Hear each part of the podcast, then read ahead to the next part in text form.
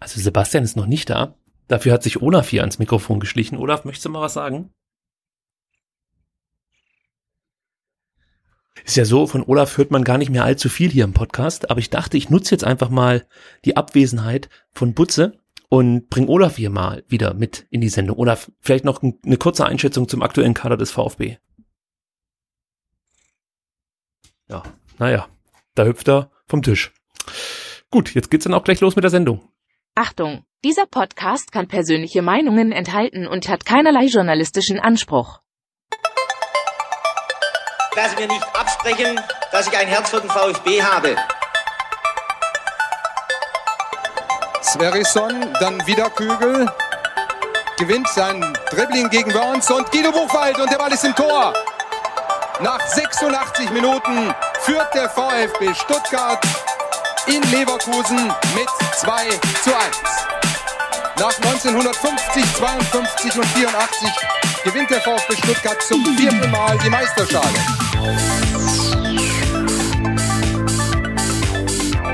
Jetzt müsste der Ball endlich noch einmal hereinkommen. Jetzt kommt er weit nach hinten auf Hitzelsberger! Mario Gomez, spitze Winkel, noch einmal nach innen. Pizza hat den Ball und es gibt noch einmal Abstoß vom Tor. Und jetzt ist das Spiel aus und der VfB Stuttgart ist deutscher Fußballmeister.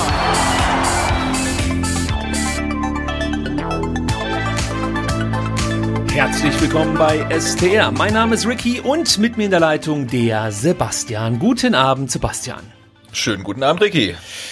Sebastian, Mensch, eine Woche, man möchte fast schon sagen, wie Urlaub hier als VfB-Fan. Es war nichts los, es gab keine Querelen, keine Artikel, die äh, irgendwas verbreitet haben, was uns VfB-Fans Sorgen bereiten müsste.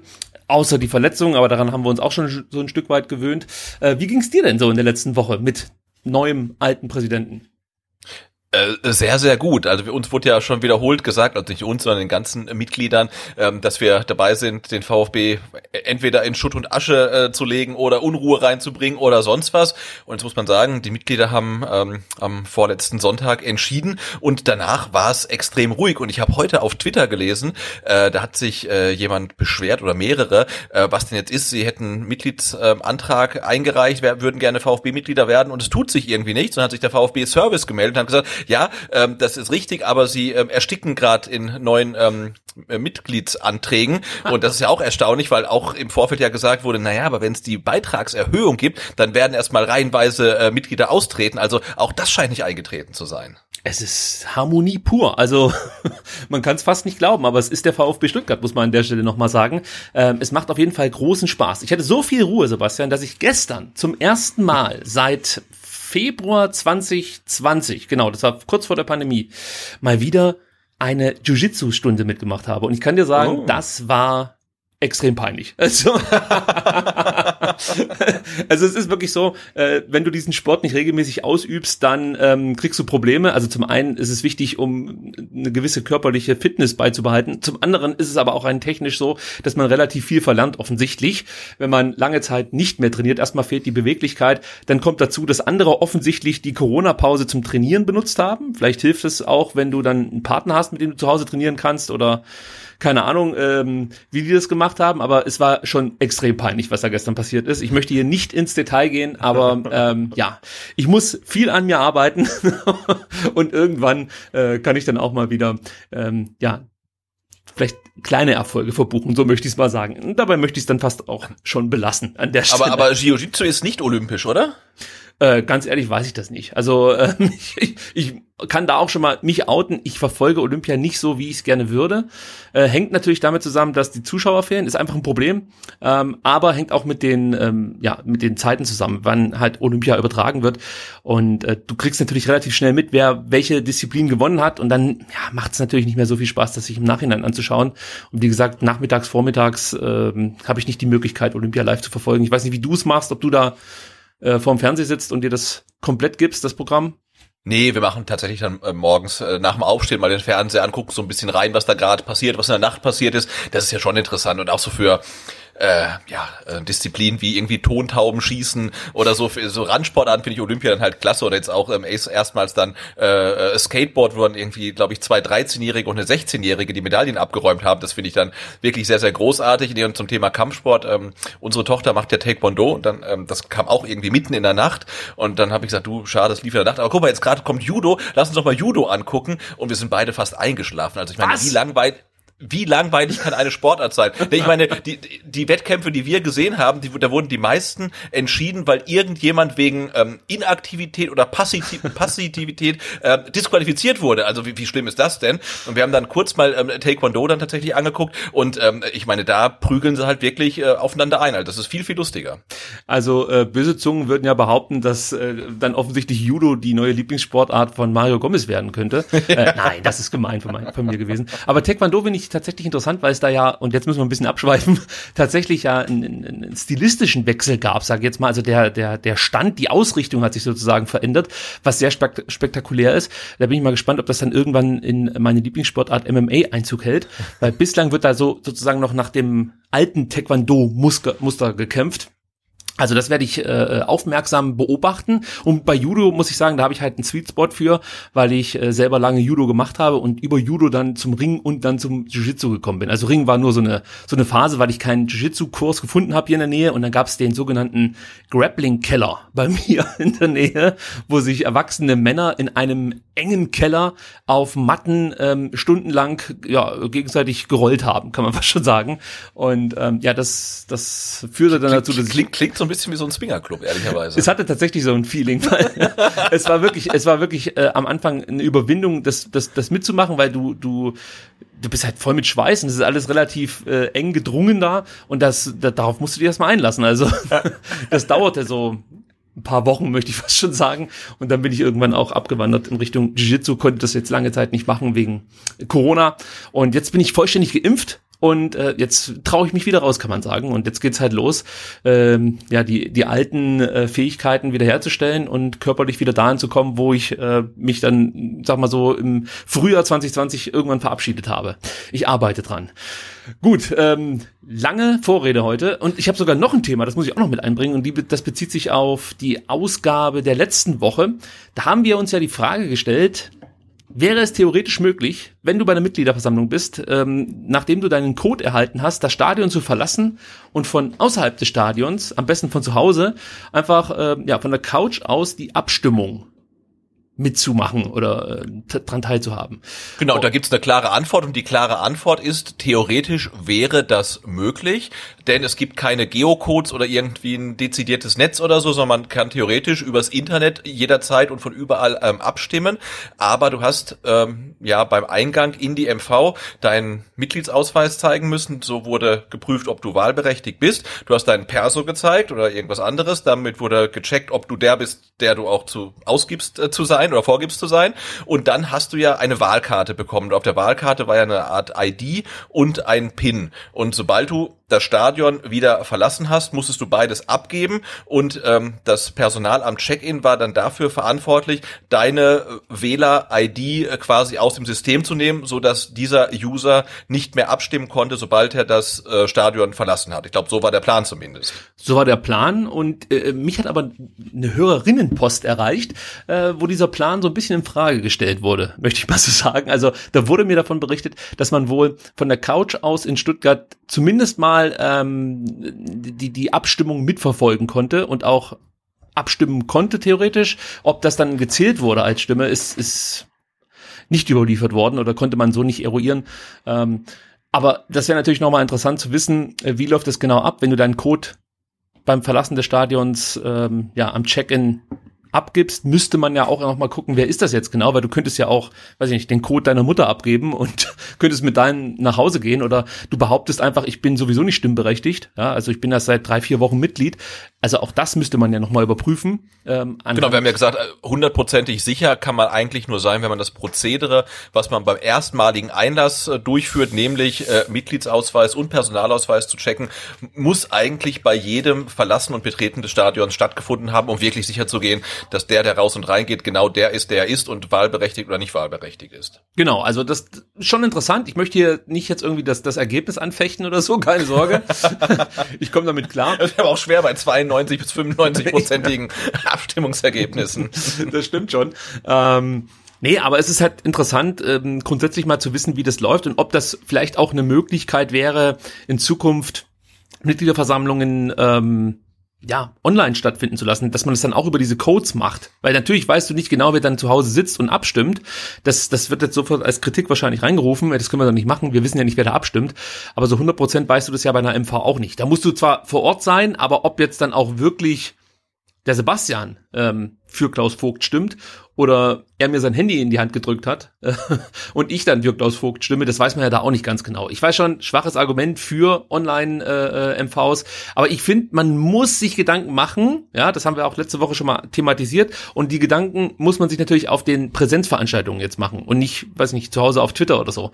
Also das heißt, wenn wir da was ändern wollen, müssen wir das bei der nächsten MV angehen und ähm, bis dahin kann man sich ja überlegen, wie man die Satzung ändern könnte und das dann eben äh, ja dem Präsidium vorschlagen und dem Vereinsbeirat und dann können die darüber ja, entscheiden, ob das eine sinnvolle Satzungsänderung wäre, dass man in Zukunft auch von zu Hause aus in irgendeiner Art und Weise abstimmen könnte. Also ich ja, denke, da ist das letzte Wort noch nicht gesprochen.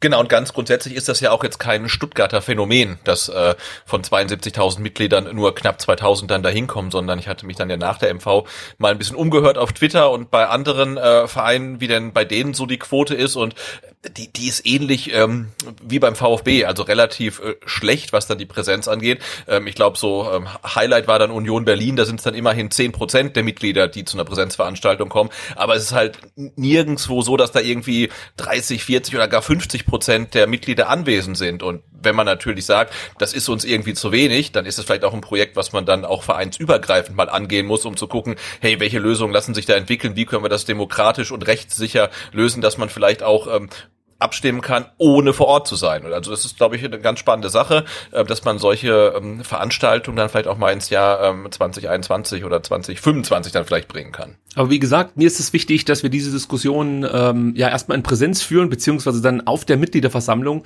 und nicht praktisch von zu Hause aus uns darüber beschweren, wie scheiße das jetzt alles ist, weil äh, die Diskussion muss halt unter den jetzt vorherrschenden Bedingungen stattfinden. Und das heißt halt, ähm, du musst präsent, du musst vor Ort sein und ähm, kannst dann da Vorschläge einbringen, kannst die Aussprache nutzen, um ähm, ja, Dinge erstmal anzustoßen. Und das muss der Prozess sein. Und natürlich wäre es cool, wenn es irgendwie dann wieder dunkelrote Tische gäbe. Dann kann man da mit Sicherheit auch nochmal äh, in den Austausch gehen und hat vielleicht auch die Möglichkeit, mehr Leute zu erreichen, als dann nur, ja, ich weiß nicht, in, in der Stuttgarter Region. Also es gab ja die dunkelroten Tische meines Wissens auch, ähm, was ein Schorndorf, glaube ich, und Biberach oder bin ich da jetzt komplett falsch gewickelt? Also in Schorndorf, ich glaube im Kalaluna war auf jeden Fall einer, äh, im, im Schlachthof war einer, ne? In ähm ja, ja, da Wangen, waren wir. Wangen da, ähm, aber jetzt äh, Biberach, du, boah.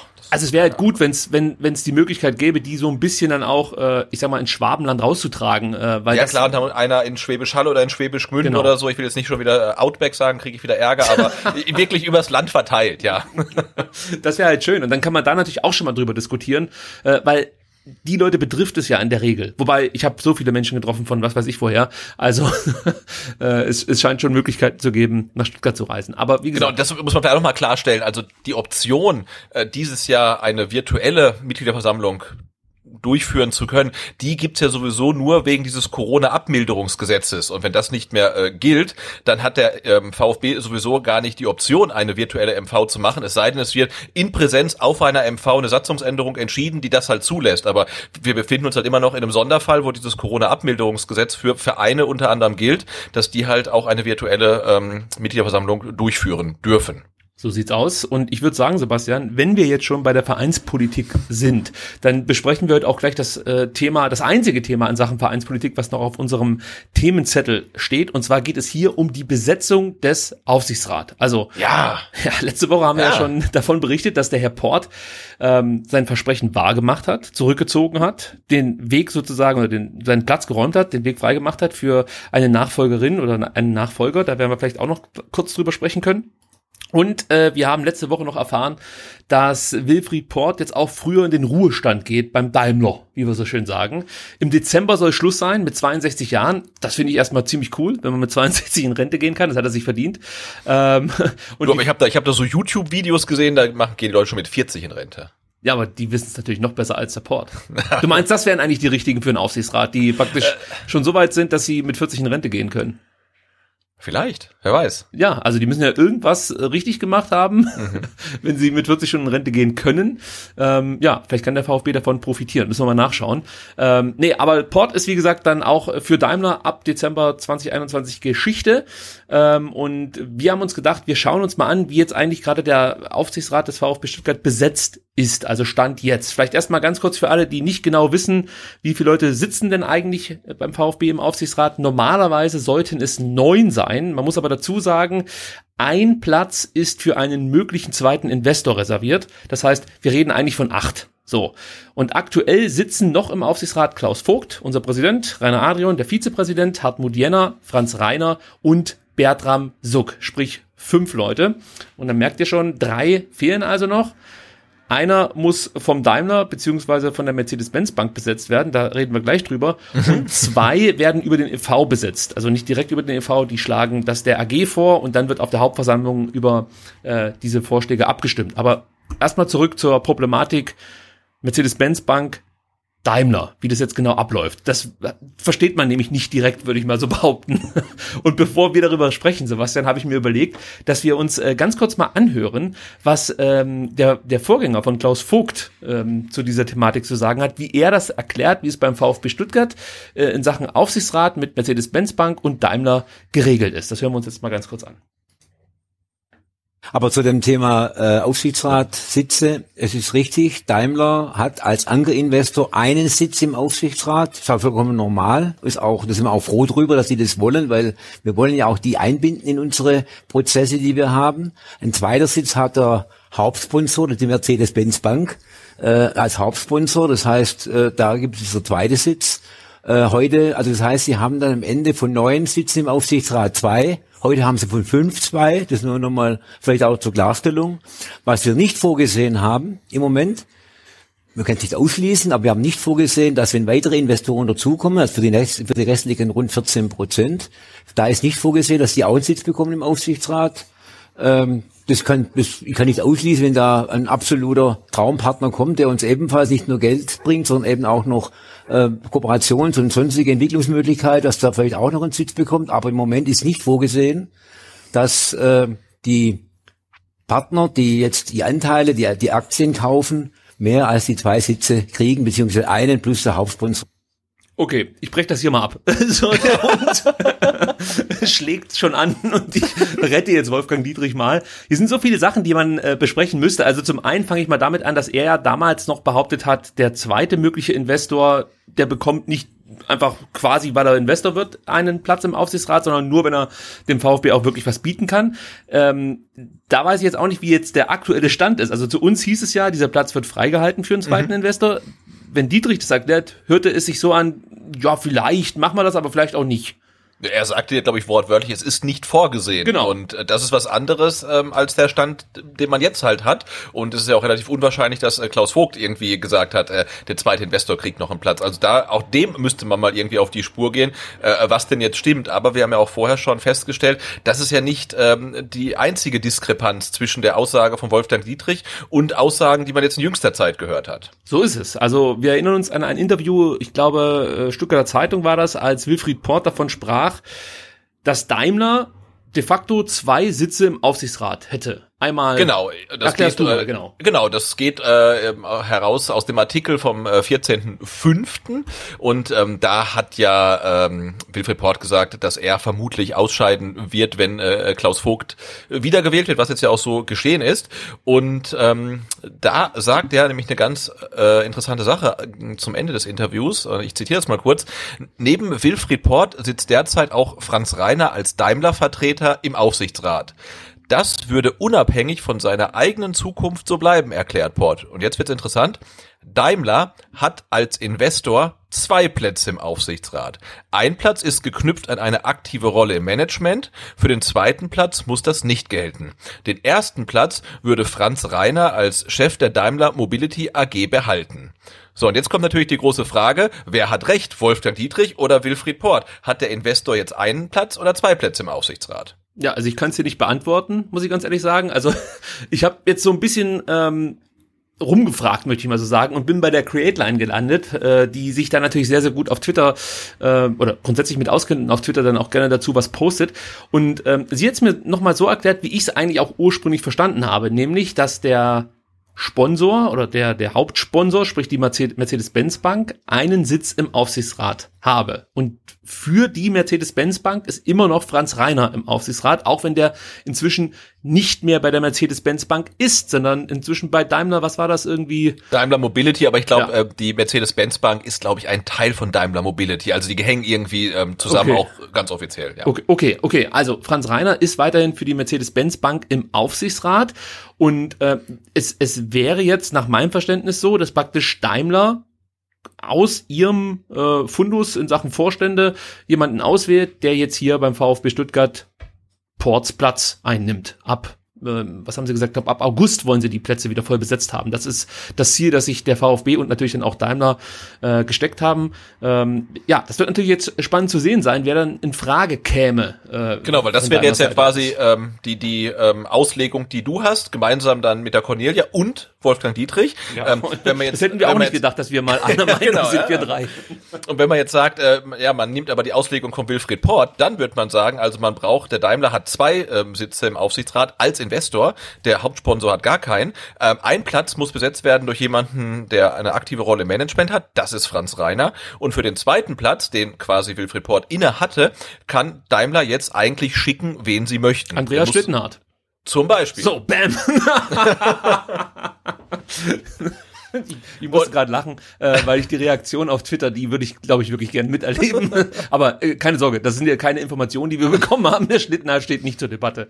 Zumindest und das kann man natürlich, das kann man natürlich sagen, naja, das ist ja völlig egal, ob jetzt ein ähm, zweiter äh, Daimler-Mensch als äh, ähm, Vertreter des Investors ist oder als Vertreter ähm, des Hauptsponsors, das ist ja eh alles das Gleiche. Ja, das stimmt, aber Stand jetzt. Weil was passiert, wenn zum Beispiel der Hauptsponsor mal ein anderer sein sollte und nicht den Stern trägt, sondern halt irgendwas anderes, dann wird's nämlich spannend. Ne? Also wie ist denn das jetzt mit diesem zweiten Sitz im Aufsichtsrat? Und ähm, das ist halt wieder etwas, was auch damals und auch bis heute äh, den, den Mitgliedern, den Fans nicht klar kommuniziert wurde. Also wie ist denn der Aufsichtsrat jetzt ganz genau zusammengesetzt? So sieht's aus. Und was man äh, vielleicht auch noch mal ganz kurz ansprechen sollte, der Tobi hat ja bei der Mitgliederversammlung genau diese Thematik aufgegriffen äh, bei der Aussprache und hat gesagt, es kann doch irgendwo nicht sein, dass, dass der Hauptsponsor mehr oder weniger weiß, was es für andere äh, Angebote gibt äh, für den VfB Stuttgart in Sachen Trikotsponsor zum Beispiel.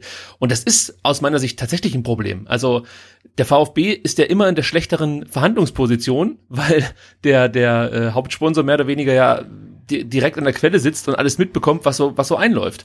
Äh, also das das ist problematisch, finde ich. Man darf sich natürlich jetzt auch nicht der Illusion hingeben, sollte es so sein, wie, wie du vermutest oder wie, wie du es jetzt, welche Position du eingenommen hast, dass Daimler praktisch zwei Sitze hätte, äh, dass man da nicht der Mercedes-Benz-Bank sagen würde, was es für Angebote gäbe. Also das Problem hast du grundsätzlich, aber ich sehe das schon als Problem an. Also dass du, dass du praktisch ähm, mit dafür zuständig bist, A, Angebote äh, äh, zu diskutieren, ja, in Sachen Hauptsponsoring. Also das machen die natürlich nicht alleine, aber die bekommen das natürlich mit. Also es ist ja nicht so, dass der Aufsichtsrat das entscheidet, aber die bekommen das natürlich alles mit. Also ich kann mir nicht vorstellen, dass, dass der Aufsichtsrat das nicht mitbekommt.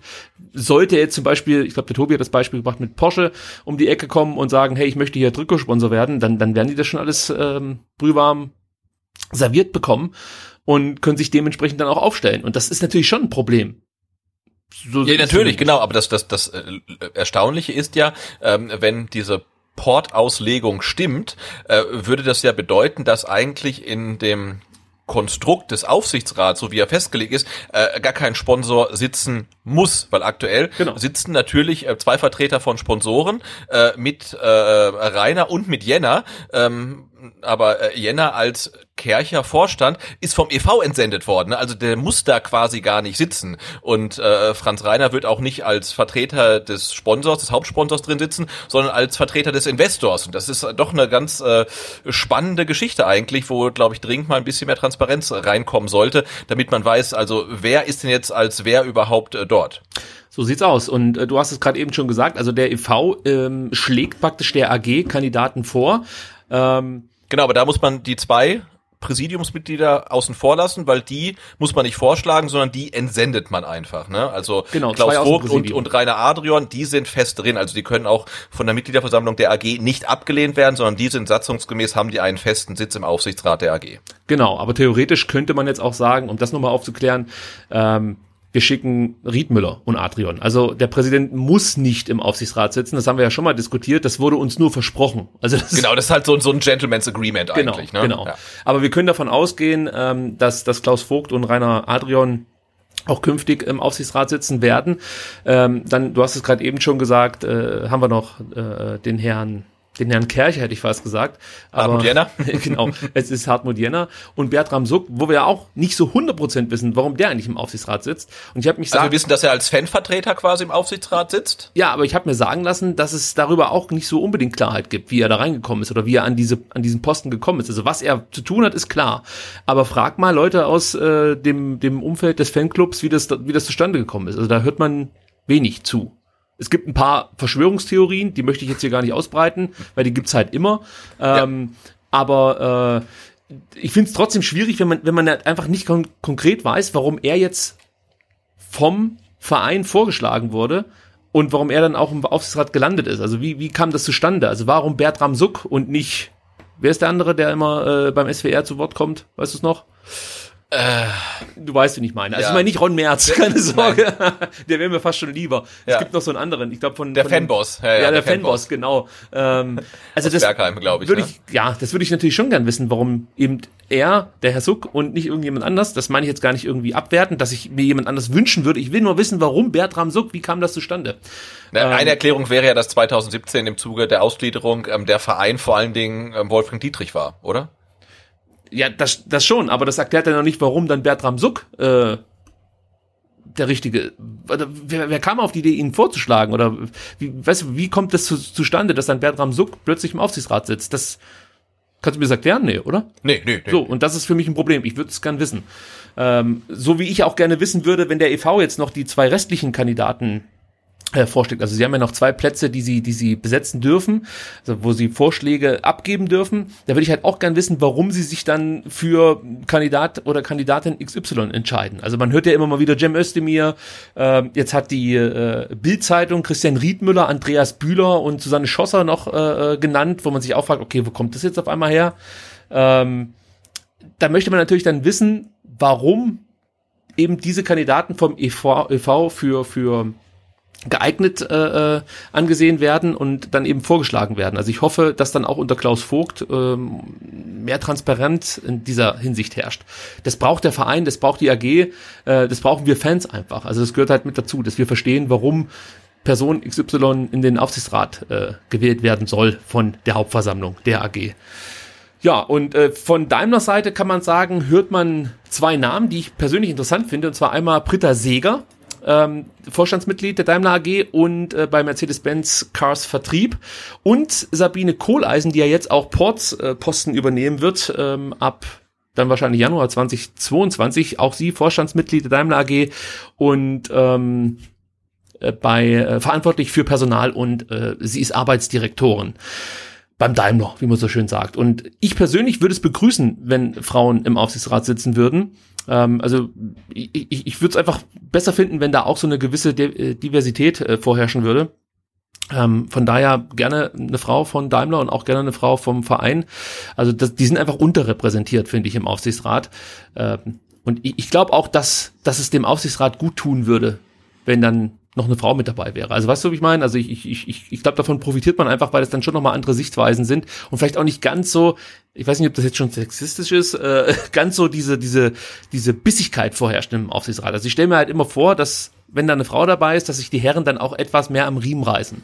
Das ist meine naive Vorstellung. Ich hoffe, das ist jetzt hier nicht schon sexistisch.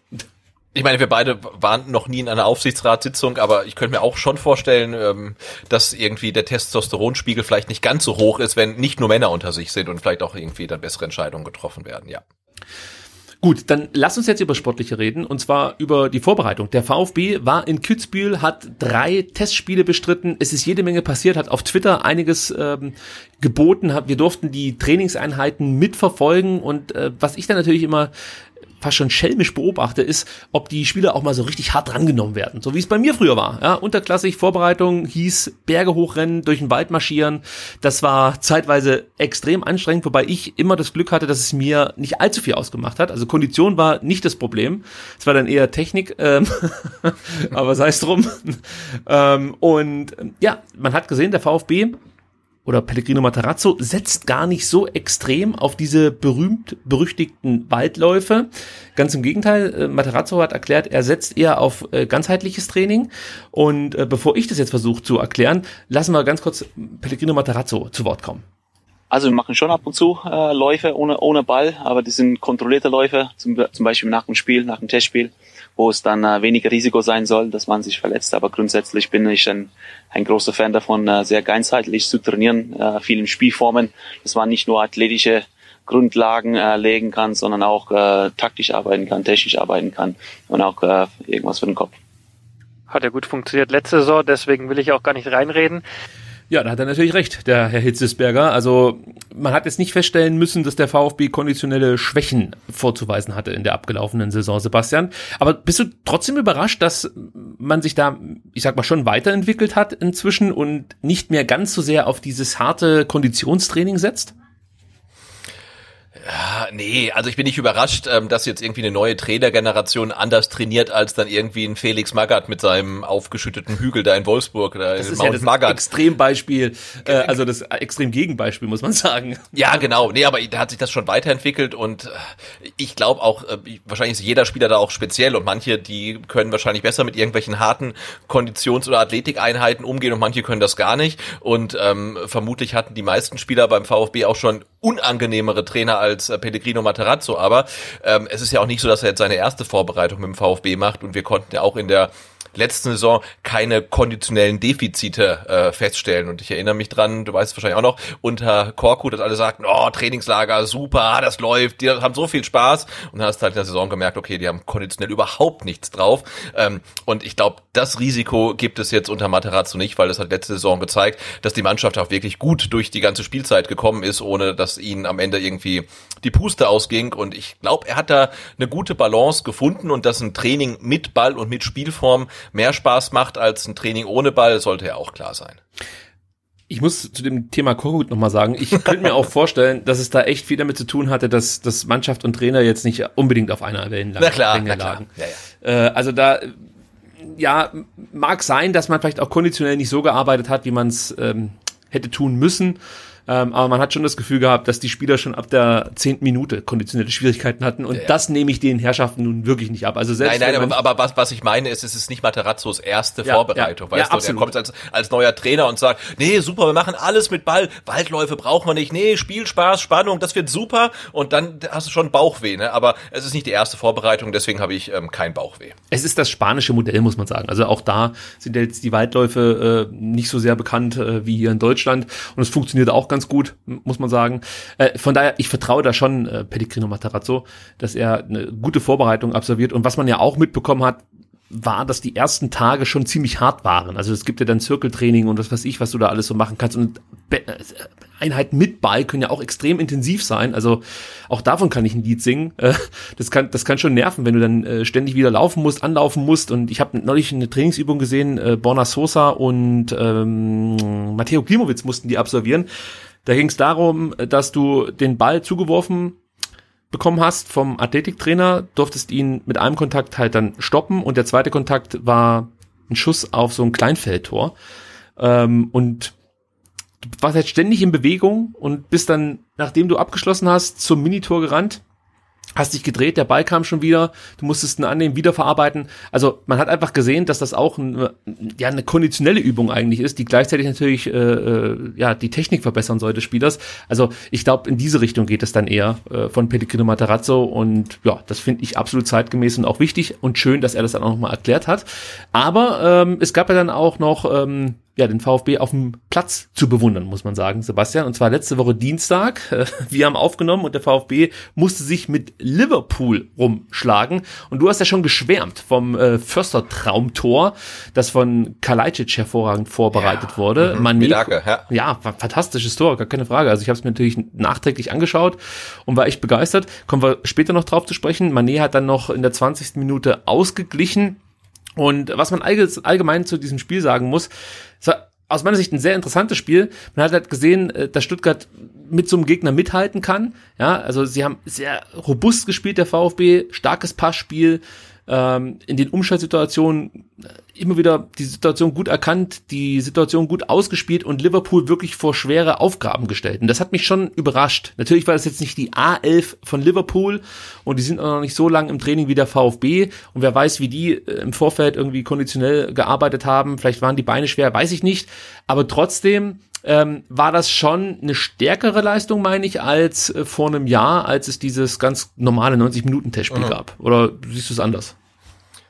Ich habe es tatsächlich nur mit nur eine Zusammenfassung gesehen, also es sah gut aus, aber ich kann jetzt da keinen großen Vergleich machen. Das müssen wir vielleicht noch kurz erwähnen. Es wurde nur 30 Minuten gespielt gegen Liverpool und auch gegen Innsbruck. Ne? Ja, ich bin gerade irritiert, äh, sorry, weil meine Katze aus irgendeinem Grund jetzt einen Haarreifen äh, sich, also hier ist niemand anders im Raum und Olaf ist jetzt hier gerade mit Haarreifen äh, erschienen. Warum auch immer. Äh, aber wir haben das Problem gelöst. Sorry für die kleine Unterbrechung. Aber, aber er will keine Meerjungfrau werden, oder? Nein, er möchte keine Meerjungfrau werden, aber er irritiert mich schon ein Stück. Aber er ist mal wieder mit dabei hier, der Olaf, in der Sendung. Ja, schön, also das schön. war schon lange nicht mehr der Fall. Und heute ist er hier sozusagen direkt neben mir und hat sich jetzt aktuell den Haarreifen abgestriffen. Gut, ähm, zurück zum Spiel an sich. Äh, was mir auch aufgefallen ist, ähm, was, was der VfB richtig gut macht, ist, wenn der Gegner früh presst, hoch anläuft. Also da löst man sich richtig gut. Das versucht man dann über, über kurze Pässe oder geschippte Bälle. Ähm, so überspielt man die erste Kette des Gegners. Das konnte man gut sehen gegen Liverpool, die ja sehr, sehr früh den VfB unter Druck gesetzt haben. Anschließend nimmt man dann über die Außen Tempo auf und er spielt sich dann durch gutes Passspiel gerne über die Halbräume Chancen und auch mal Halbchancen, also das ist nicht jedes Ding irgendwie äh, äh, ja gleich gleich eine, eine große Chance, aber man kommt sozusagen in die gefährlichen Zonen. Das macht der VfB wie gesagt richtig gut und wer mir da positiv aufgefallen ist gegen Liverpool, war Daniel Didavi, der teilweise herausragende Pässe gespielt hat und grundsätzlich muss ich sagen, gefällt mir Daniel Didavi nicht allzu schlecht. Also er wurde ja aufgrund Belastungssteuerung nicht so oft eingesetzt in die in den Testspielen, ähm, aber wenn er gespielt hat, war das von der Körpersprache her beeindruckend und auch grundsätzlich von den Pässen fand ich es einfach toll. Und das ist so ein Kandidat, der sich aus meiner Sicht definitiv für die Startelf empfehlen konnte. Da kommen wir nachher noch drauf zu sprechen. Massimo war auch ein Spieler, der oft diskutiert wurde, gerade auf Twitter, ist er jetzt gut oder ist er nicht so gut? Ich finde, der bewegt sich hervorragend. Also gerade gegen Liverpool ist das auch mal ähm, oder häufiger aufgefallen, dass er, dass er sich, wie gesagt, gut im Raum bewegt, aber dann aufgrund einem schwachen ersten Kontakt nicht mehr aus, aus guten Ausgangspositionen machen kann. Also da muss man sich die Frage stellen, ob das jetzt äh, eine Konzentrationsgeschichte ist, also ob er sich da äh, weiterentwickeln kann und einfach stabiler werden kann über, über 70, 80, 90 Minuten oder ob das dann wirklich technische Defizite sind, die man, die man nicht so akut, sage ich mal, behandeln kann. So, jetzt ist hier wieder Olaf, äh, leider Gottes der Partycrasher, diesmal ist er durchs Dachfenster abgebüxt. Moment, ich muss mal ganz kurz, jetzt komm hier rein, das gibt's doch gar nicht, diese Katze.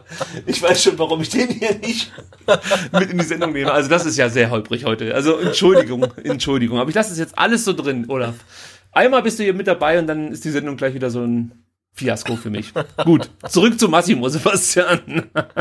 äh, wie siehst du es denn aktuell äh, mit Roberto Massimo? Wo würdest du ihn einschätzen, so vom Leistungsstand her? Ist das ein Spieler, auf den man setzen kann? Sagst du, der braucht noch seine Zeit oder ähm, sagst du vielleicht sogar, mh, hm, mehr als Ergänzungsspieler ist er nicht und wird er vielleicht auch gar nicht? Es fällt einem bei Massimo ein bisschen schwer zu sagen, der braucht noch Zeit, weil irgendwie hat er jetzt genug Zeit gehabt und ich, ich sehe es wie du. Also ich sehe ihn total gerne, weil er ist relativ schnell, er ist körperlich robust ähm, und er bringt sich in gute Positionen, aber dann das, was er sich erarbeitet, macht er dann gerne durch entweder einen schwachen ersten Kontakt oder durch eine schlechte Entscheidung äh, wieder kaputt. Und da muss er irgendwie rauskommen. Und ich kann aber tatsächlich nicht einschätzen, ob das was ist, was er abstellen kann, äh, oder ähm, ob das was ist, was er nicht abstellen kann. Und ich würde ihn halt tatsächlich gerne weiterhin beim VfB sehen ähm, und auch sehen, dass er Spielzeit bekommt, aber ich kann ihn da echt äh, schlecht einschätzen. Natürlich kommt ihm jetzt ein bisschen zugute, ähm, dass beim VfB eigentlich sämtliche Außenspieler, die es halt im Kader gibt, verletzt sind. Also ich glaube, er wird Spielzeit bekommen und ich hoffe, er, er nutzt ihn auch und stellt dann die Schwächen, die er ähm, ja ganz offensichtlich noch hat, ähm, kann er irgendwie abstellen. Ja, auf das Lazarett Cannstatt kommen wir auch noch gleich zu sprechen. Ähm, Sosa möchte ich noch kurz mit erwähnen der ähm, ja, der seine Rolle fast schon Spinazzola-artig interpretiert, muss man sagen. Also steht sehr hoch. Kempf muss da immer auf der Hut sein, dass ähm, ja der Gegner den den Raum hinter Sosa nach Ballgewinn nicht sofort bespielt. Das haben wir einige Male gesehen dass man das so versucht hat von Liverpool-Seite aus. Und auch schon andere Gegner haben das natürlich erkannt, dass ähm, Borna Sosa da in der Rückwärtsbewegung nicht immer so entschlossen agiert, wie ich mir das wünschen würde. Und das ja, bietet natürlich ein hohes Gefahrenpotenzial. Also da müssen wir uns, glaube ich, oder ich möchte nicht das alles schon verteufeln, aber ich glaube, da müssen wir uns schon darauf einstellen, dass das ein oder andere Mal äh, Situationen entstehen, wo man sich die Haare rauft und da muss man dann auf Kämpf setzen oder Ito, wer auch immer dann als linker Halbverteidiger aufläuft. Aber ich glaube, dass Sosa äh, gerade was was seine offensiven Aktionen angeht, vielleicht noch ein bisschen entschlossener zu Werke geht, als es in der abgelaufenen Saison schon der Fall war. Äh, vielleicht kriegt er auch noch eine bessere Balance hin. Also gegen Liverpool fand ich es manchmal grenzwertig, muss ich sagen. Es ging nicht ja, richtig schief, aber ja. Aber glaubst du, dass das eine Vorgabe von Materazzo ist? Weil ich meine, Kempf Sosa ist ja ein eingespieltes Tandem auf der ja. linken Seite. Und wenn sich da auf einmal so signifikant was ändert, das entscheidet ja Borna Sosa vermutlich nicht äh, ich, alleine morgens. Ich glaube nicht, dass sich signifikant was geändert hat. Ich glaube eher, dass sich die Gegner besser äh, auf diesen Umstand eingestellt haben, dass Sosa halt so spielt, wie er dann auch spielt. Also es ist ja so, wenn der Gegner den Ball hat, einen Angriff fährt, dann rückt er hinten in die Kette rein. Es, es, es wird aus der Dreierkette gerne eine Viererkette in dem Moment. Aber da ist es schwer, dann über seine Seite wirklich Raumgewinn zu, zu erzielen. Aber wenn er halt den Ball hat und nach vorne geht, dann ist das jetzt keiner, der, der wie ein Irrer rauf und runter rennt. Also er versucht natürlich ja. dann schon wieder nach hinten zu kommen, aber du hast erstmal den Raum auf, auf, auf der Außenposition vor dir. Und dann komme ich gleich noch zu einem Problem, was ich bei Kempf gesehen habe. Und das muss ich jetzt erstmal beobachten, ob das jetzt nur Zufall war, aber gegen Liverpool ja, gegen Liverpool ist es mir aufgefallen. Ähm, Kempf macht es dann eigentlich schon richtig und bietet seinem Gegenspieler erstmal die Außenseite an. Ja, also wenn es darum geht, wo, wo läuft der Gegenspieler jetzt mit Ball lang, bietet die Außenseite an und war dann zeitweise so ein bisschen hüftsteif und kam nicht mehr in den Zweikampf. Also weißt du, wie ich meine? Der macht praktisch mhm. die Mitte zu, ja. bis der Spieler nicht nach innen ziehen kann, lässt ihn über außen durchlaufen und müsste sich dann sozusagen drehen, um ja mit den Spielern mitzulaufen oder weiß ich nicht, äh, Grätsche anzusetzen, keine Ahnung, aber normalerweise erstmal mit dem Spieler mitzulaufen und da ist er manchmal irgendwie zu langsam und wurde vom Gegenspieler überlaufen. Kann natürlich jetzt mit der Qualität der Liverpooler zusammenhängen, weil die haben ja da schon, wie würde man sagen, gestandenes Personal. Ähm, aber trotzdem, das will ich jetzt mal sehen, zum Beispiel gegen Barcelona oder dann äh, kommende Woche gegen ähm, BFC Dynamo da wird es nämlich zum Beispiel einen Spieler geben über die rechte Seite, der da richtig gut ist. Ähm, Stegemann heißt er, glaube ich. Äh, ich habe mir nämlich am, am Wochenende tatsächlich das Spiel Lok Leipzig gegen BFC Dynamo angeschaut, um mich schon mal auf äh, unsere nächste Sendung vorzubereiten. Steinborn heißt er, nicht Stegemann. Ich wusste irgendwas mit Fußballbezug. Steinborn war's. Okay. Und ähm, der ist da richtig umtriebig auf der rechten Seite. Und, und, und wenn Kempf sich da falsch positioniert, sind das natürlich die Momente, auf die dann die äh, äh ja, die unterklassigen Gegner lauern, also sprich, äh, Sosa ist irgendwo vorne, äh, kämpft, positioniert sich falsch zum Ball, verliert diesen entscheidenden Zweikampf und dann gibt's die Flanke in die Mitte und auch da kann ich schon sagen, hat Dynamo einen richtig guten Mann vorne drin mit Christian Beck, ähm, der halt weiß, wie man, sagt man so schön, wo das Tor steht. Äh, also da, da bin ich noch ein bisschen skeptisch, ob das so gut funktioniert. Und wie gesagt, ich weiß nicht, ob sich da direkt was verändert hat in der Ausrichtung, in der taktischen Ausrichtung oder ob die Gegner sich jetzt besser drauf eingestellt haben und, und ja, diese, diese Freiräume dann besser nutzen. Das müssen wir jetzt mal beobachten. Ja. Und ich habe noch was, was ich kritisieren möchte zum Liverpool-Spiel. Und zwar sind das Anton und Mafropanos. Die fielen mir nämlich äh, durch äh, kleinere Konzentrationsschwächen das ein oder andere Mal auf. Also da gab's äh, aus meiner Sicht vermeid, vermeidbare Leichtsinns- und, und Stellungsfehler.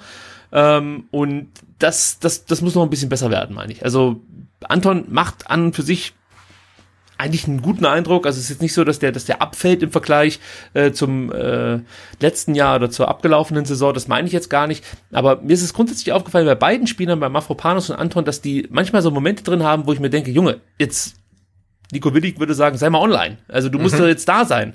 Also auch da kann ich jetzt vielleicht mal dieses Gegentor äh, kurz ähm, äh, ansprechen, dass der VfB gegen Bielefeld bekommen hat, als Mafropanos diese, diese verunglückte Rückgabe in Richtung Bredlo mit, mit der Schulter war es, glaube ich. Äh, ja, ja, ja, ja, ja, Das ja. ist halt sowas, das darf halt nicht passieren, ja. Und es gibt dann auch noch ähm, vor dem 1 zu 1 durch Manet diese Situation, dass man diesen zweiten Ball im eigenen 16er nicht erobern kann. Auch da wirken die Innenverteidiger, aber natürlich auch dann die, die, die Sechser, die da mit zurückrücken, äh, irgendwie ein bisschen schläfrig und nee, nicht schläfrig, unkonzentriert einfach. Ist mir nicht ganz klar, ob das jetzt nur mit dem Stand der Vorbereitung zusammenhängt. Ja, also ob die einfach müde sind in dem Moment. Ähm, oder ja, weiß ich nicht, ob das was mit der Qualität zu tun hat. Wir werden es beobachten, würde ich mal so sagen. Die Tore wollen wir noch ganz kurz besprechen, Sebastian. Mhm. Das 1 zu 0 hast du ja schon ähm, mehr oder weniger fantastisch vorgetragen ähm, am vergangenen Dienstag. Aber ich muss es trotzdem nochmal ansprechen, denn es war eigentlich Sascha Kalajdzic, der nicht nur durch diesen Hacke, Hackentrick aufgefallen ist, sondern auch schon ähm, ja in der Entstehung eine ganz wichtige Rolle spielte, also schon weit bevor es dann zum Hackentrick ka äh, kam. Zwar war es so, dass Kalajdzic sich in den Sechserraum hat zurückfallen lassen und sich ähm, ja angeboten hat für Bretlo als Anspielstation. Das erinnerte mich so ein bisschen an Harry Kane, der eine ähnliche Rolle bei England eingenommen hat, zum Beispiel im Halbfinale oder dann auch im Finale gegen, gegen Italien. Der hat sich ja auch als Stürmer mal relativ weit zurückfallen lassen und hat dann Bälle verteilt. Und Sosa hat das, äh, nee, sorry, ähm, Kalajdzic hat das ähnlich gemacht in dem Fall, hat dann sofort den Ball weitergeleitet auf Sosa, der dann die linke Seite runtermarschiert, irgendwann dann nach innen zieht, Richtung, Richtung Strafraum, äh, den Ball weiterspielt auf die Davi, der dann wiederum zu Förster weiterspielt äh, und dann landet der Ball bei Kalajdzic, der inzwischen von hinten, muss man ja sagen, nach vorne geeilt ist. Und die Situation absolut top analysiert, den Ball mit der Hacke weiterleitet auf äh, Förster, der dann zum 1-0 einschiebt und diese Staffette, das sah schon richtig, richtig gut aus. Also da kann ich nur meinen Hut ziehen. Das war wirklich von vom ersten Kontakt von Breto bis zum Abschluss von Förster einfach äh, genial gemacht. Also wenn das ein einstelliger Spielzug war, Hut mhm. ab. Ich gehe fast davon aus. Ähm, ja. Ja, aber das, das sah richtig gut aus. Das Tor wirst du auch gesehen haben, denke ich mal. Ja, ja, klar. Also ja. großartig. Wirklich eine richtig, richtig, richtig schicke Kombination und durchdacht und präzise gespielt, gut gespielt und nee, einfach schön, muss man so sagen. Ja, und das 1 zu 1 durch Manet war dann eben so ein, so ein Beispiel für diese, für diese Schlafmützigkeit, möchte ich mal sagen, die ich gerade eben thematisiert habe. Ähm, über den zweiten Ball im eigenen 16er brauche ich nicht nochmal referieren, das habe ich gerade eben schon getan. Also ich finde, den musst du einfach haben. Also es kann nicht sein, dass der Gegner da so einfach an den Ball kommt. Und dann wird Milner von Massimo nur so alibimäßig am langen Ball gehindert. Klar, das war eine Top-Verlagerung von Milner auf äh, Konstantinos Zimakis. Äh, aber ich, ich, ich sehe da halt Massimo, wie er irgendwie drei Meter von Milner entfernt so wirklich so, weißt du, dieses, dieses Eselbein da nach hinten wegstreckt, wo ich mir denke, was soll denn das jetzt? Also das kann nicht dein Ernst sein, dass das der Versuch ist, jetzt hier diesen, diesen, äh, diesen Ball abzuwehren. Und ähm, ja, Förster sieht dann schlecht aus, weil er den Ball von, von Minner unterschätzt und Zimakis ihm im Rücken davonläuft.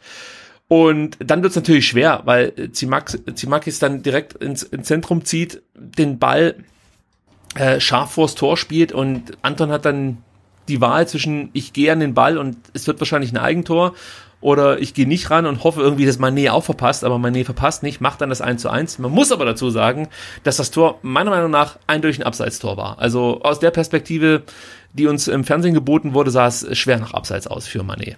Ja weiß nicht, ob du es. Ich, ich habe es nicht gesehen. Okay. Ich, kann, ich kann leider nicht den VAR geben, aber im, im Zweifelsfall würde ich sagen Abseits. Ja, klares Abseits. Ja, aber es ist halt auch wieder so ärgerlich, wenn du wenn du solche Gegentore bekommst. Also erst wie gesagt der verlorene Ball, äh, zweite Ball im 16er, dann äh, Massimo mit dem Fehler, wie er Milner attackiert, dann Förster schläfrig. Ja, also das hatte jetzt zwar auch mit der Qualität des Gegners zu tun, aber in erster Linie mit der Schlafmützigkeit ähm, diverser VfB-Spieler Solche ja, und die Fehler. darfst du dir halt auch gegen Kräuter Fürth nicht leisten, So sieht's weil dann aus. kann es auch gefährlich werden. Ja. So sieht's aus. Äh, dann kommen wir zum Spiel gegen Innsbruck. Da fiel erstmal der Kommentator negativ auf, Sebastian, weil er Silas Katompa im Wupa Wamagituka nannte. Da dachte ich mir auch so, Alter, das wirst du ja wohl das- mitbekommen haben. Das, ich wollte gerade sagen, also das kann man eventuell mitbekommen haben, ja. Ja, aber ähm, gut, sei es drum, ich möchte da jetzt auch kein großes Ding draus machen. Ich fand's halt nur irgendwie befremdlich. Ja, und äh, da muss man sagen, dass Stuttgart wirklich auch in diesem Spiel einen für mich sehr reifen Eindruck gemacht hat. Ähm, das, das Spiel eigentlich durchgängig im Griff hatte. Und man muss einfach sagen, ja, auch der zweite Anzug sitzt sozusagen und besticht durch Passsicherheit. Das sah einfach richtig gut aus. Schulinov ist mir aufgefallen, sehr giftig, gute Tempo-Dribblings, musste im Abschluss noch ein bisschen besser werden, kam in dem Spiel überreicht, hat das aber gut gemacht. Ähm, was auch gut war, war ähm, das Pressingverhalten ähm, im Zusammenspiel Klimowitz-Schulinov. Also die beiden als Verbund, das hat immer wieder gut funktioniert. Dazu dann ähm, ja gerne dann noch Unterstützung aus aus äh, aus dem Sechserraum, sage ich jetzt mal. Jetzt habe ich gerade geschaut, wer da genau gespielt hat. Da war es zunächst Max, später dann äh, Jordan Meyer, da kommen wir gleich noch drauf zu sprechen. Also die haben dann unterstützt, das hat aber richtig gut funktioniert. Und wer mir im Anlaufverhalten nicht gut gefallen hat, war Hamadi Al-Gadoui. Der hat sich da manchmal so ein bisschen ja, ich sag mal, unbeholfen angestellt. das hat mir nicht ganz so gut gefallen. Erik Tommy war noch gut über die linke Seite, hat dort viel Dampf gemacht und Fabian Bredlow, der in den ganzen Testspielen jetzt sowieso eine gute Figur machte, ähm, fiel mir aufgrund seines Coachings positiv auf, weil er da richtig viel Dampf gemacht hat äh, und auch wichtig war für Ito, alle Kommandos auf Englisch gegeben hat ähm, und das hat man halt einfach auch gemerkt, dass sich Ito da so ein bisschen dran orientiert hat. Ähm, und er begann ja zum Beispiel im Abwehrzentrum, ja, strahlte da sehr viel Ruhe aus, sehr viel Sicherheit, äh, positionierte sich im Aufbauspiel richtig gut, war immer anspielbar, äh, hat einen kleinen Fehler drin gehabt, muss man noch dazu sagen, in der 23. Minute, da hat er einen üblen Fehlpass gespielt, der dann einen gefährlichen Konter einleitete. Allerdings hat er diesen Fehler selber wieder ausgebügelt. Das erinnert auch so ein bisschen an Endo wiederum. Der hat ja manchmal Mhm. auch so Pässe da drin, äh, wo man die Hände über den Kopf zusammenschlägt. Und dann ist es trotzdem auch wieder Endo, der diesen Ball zurückerobert ähm, und nochmal einen Gegenangriff einleitet. Äh, Nate ist mir positiv aufgefallen, auch er macht einen sehr reifen Eindruck und bei ihm habe ich das Gefühl, das könnte so die Überraschung 21-22 werden, Sebastian. Wie schätzt du da aktuell den Stand von Nate ein? Nate, sorry. Nartey, genau. Äh, ich, kann, ich kann wirklich seine, seine ähm, Qualität echt noch ganz, ganz schlecht einschätzen. Aber klar, durch die Verletzung von, von Orel Mangala und den Olympiaaufenthalt von Endo wird er seine Spielzeit bekommen. Und ich denke, er kann dann vermutlich gleich äh, ja, in den ersten Spielen der Saison äh, zeigen, was er wirklich drauf hat. Und ich bin total gespannt auf ihn. Und er kommt äh, aus, aus der zweiten Liga und ähm, also er kann ja mit, mit, der, mit der Härte auf jeden Fall umgehen. Und ich glaube schon, ähm, dass er uns viel Freude machen kann. Ja, also es hat mir richtig gut gefallen, was ich von dem so gesehen habe. Ähm, ich wäre nicht ganz so überrascht, wenn der sollte Endo pünktlich zurück sein, muss man sagen, dann äh, gegen Fürth an Endos Seite erstmal die Rolle von Mangala Mhm. ausüben wird. Ja, also das, das wird spannend. Äh, Clinton Mola äh, müssen wir vielleicht auch noch ganz kurz erwähnen. Der wurde nämlich in der siebten Minute von Florian Jamnik völlig unnötig weggeschickt und äh, fiel dann auf die Hüfte. Diagnose, Schlag auf den Beckenkamm. Ja, dann habe ich natürlich sofort gedacht, oh Gott, äh, hoffentlich nicht wieder die Hüfte. Wir Genau, bei Hüfte klingeln sämtliche Schaden. Alarmglocken, ne? Ja. Genau. Äh, aber es ist Gott sei Dank nicht so schlimm. Er wird auch diese Woche wieder ins Mannschaftstraining einsteigen. Man hat bei ihm sich ein bisschen mehr Zeit gelassen, als es vielleicht nötig gewesen wäre, aber aufgrund seiner schweren Verletzung in der abgelaufenen Saison wollte man kein Risiko eingehen. Aber aus Stuttgart heißt es, alles nicht so schlimm. Der wird, wie gesagt, diese Woche wieder ins Training einsteigen. Und dann hoffen wir auch mal, dass wir nicht irgendwie Ende der Woche die nächste Hiobs-Botschaft erhalten. Ja, wir sprechen Ja. gleich noch drüber. Ähm, man muss dazu sagen, für Mola kam dann Jordan Meyer. Ähm, Mack rückte dann ins Abwehrzentrum, Ito ging auf die linke Halbverteidigerposition und bei Jordan Meyer muss man sagen, der kam rein, war direkt in der Partie, ballsicher, wichtige Pässe gespielt. Auch der macht einen richtig guten Eindruck. Äh, da bin ich auch mal gespannt, ob wir den ähm, vielleicht dann schon auch mal im Kader, äh, Bundesliga-Kader sehen. Also das sieht auch wirklich sehr verheißungsvoll aus, muss man sagen. Ja. Und äh, was man auch noch ganz kurz ansprechen sollte, zwei Sachen sind es noch, Sebastian, dann hast du es hinter dir. Ich möchte natürlich noch kurz den verwehrten Handelfmeter thematisieren. Ja, Tommy hat in der 16. Minute einen guten Abschluss und äh, Felix Köchel ja, kriegt den Ball da eindeutig an die Hand und das hätte einfach Elfmeter geben müssen für den VfB. Das möchte ich nicht unerwähnt lassen. Und dann habe ich noch eine Statistik, ich habe extra darauf verzichtet, aber die muss ich unterbringen. 30 Minuten, Sebastian, neun Abschlüsse davon, fünf aufs Tor vom VfB. Das ist schon eine Ansage für dich. Also Ja, da wären manche Mannschaften froh, wenn sie das nach 90 Minuten haben. Ne? Also es ist nicht so schlecht. Ja, finde ich auch. Also richtig gut. Das Tor von Stenzel, ganz, ganz kurz noch äh, aufgedröselt. Tommy holt auf der linken Seite den Freistoß raus. Und äh, statt zu flanken, weil davon gingen, glaube ich, einige aus, vor allem voran äh, der Keeper Eckmeier, äh, äh, entschloss sich Pascal Stenzel aus Spitzenwinkel direkt aufs kurze Eck zu zielen. Und ja, Keeper Eckmeier sah dabei nicht besonders gut aus, fing den Schuss erst hinter der Linie ab und der VfB ging mit 1 zu 0 in Führung und sollte diese Führung dann auch über die Zeit retten und gewann am Ende sogar dieses Mini-Turnier in Saalfeld. Ja, also das ist. War das, war das wieder der Heldencup eigentlich? Also so wurde er nicht betitelt. Aber für mich waren es die Helden, die gewonnen haben. Also von daher Ja, auf jeden würde ich Fall, sagen, äh, das war der Heldencup. So. ja, nee, also es, es, es war sehr interessant. Ich finde diese 30-Minuten-Spiele wirklich interessant weil die Mannschaften halt Vollgas geben müssen oder auch wollen. Also das ist halt das Besondere. Du hast halt 30 Minuten, kannst dich komplett auspowern äh, und es wird nicht so extrem viel taktiert, wie das vielleicht wäre, wenn du 90 Minuten spielst. Ähm, ja, und das ist natürlich schon interessant, auch was die Intensität angeht einiger Spieler, wie sie dann schon zu Werke gehen, gerade so ein Nate, den ich angesprochen habe.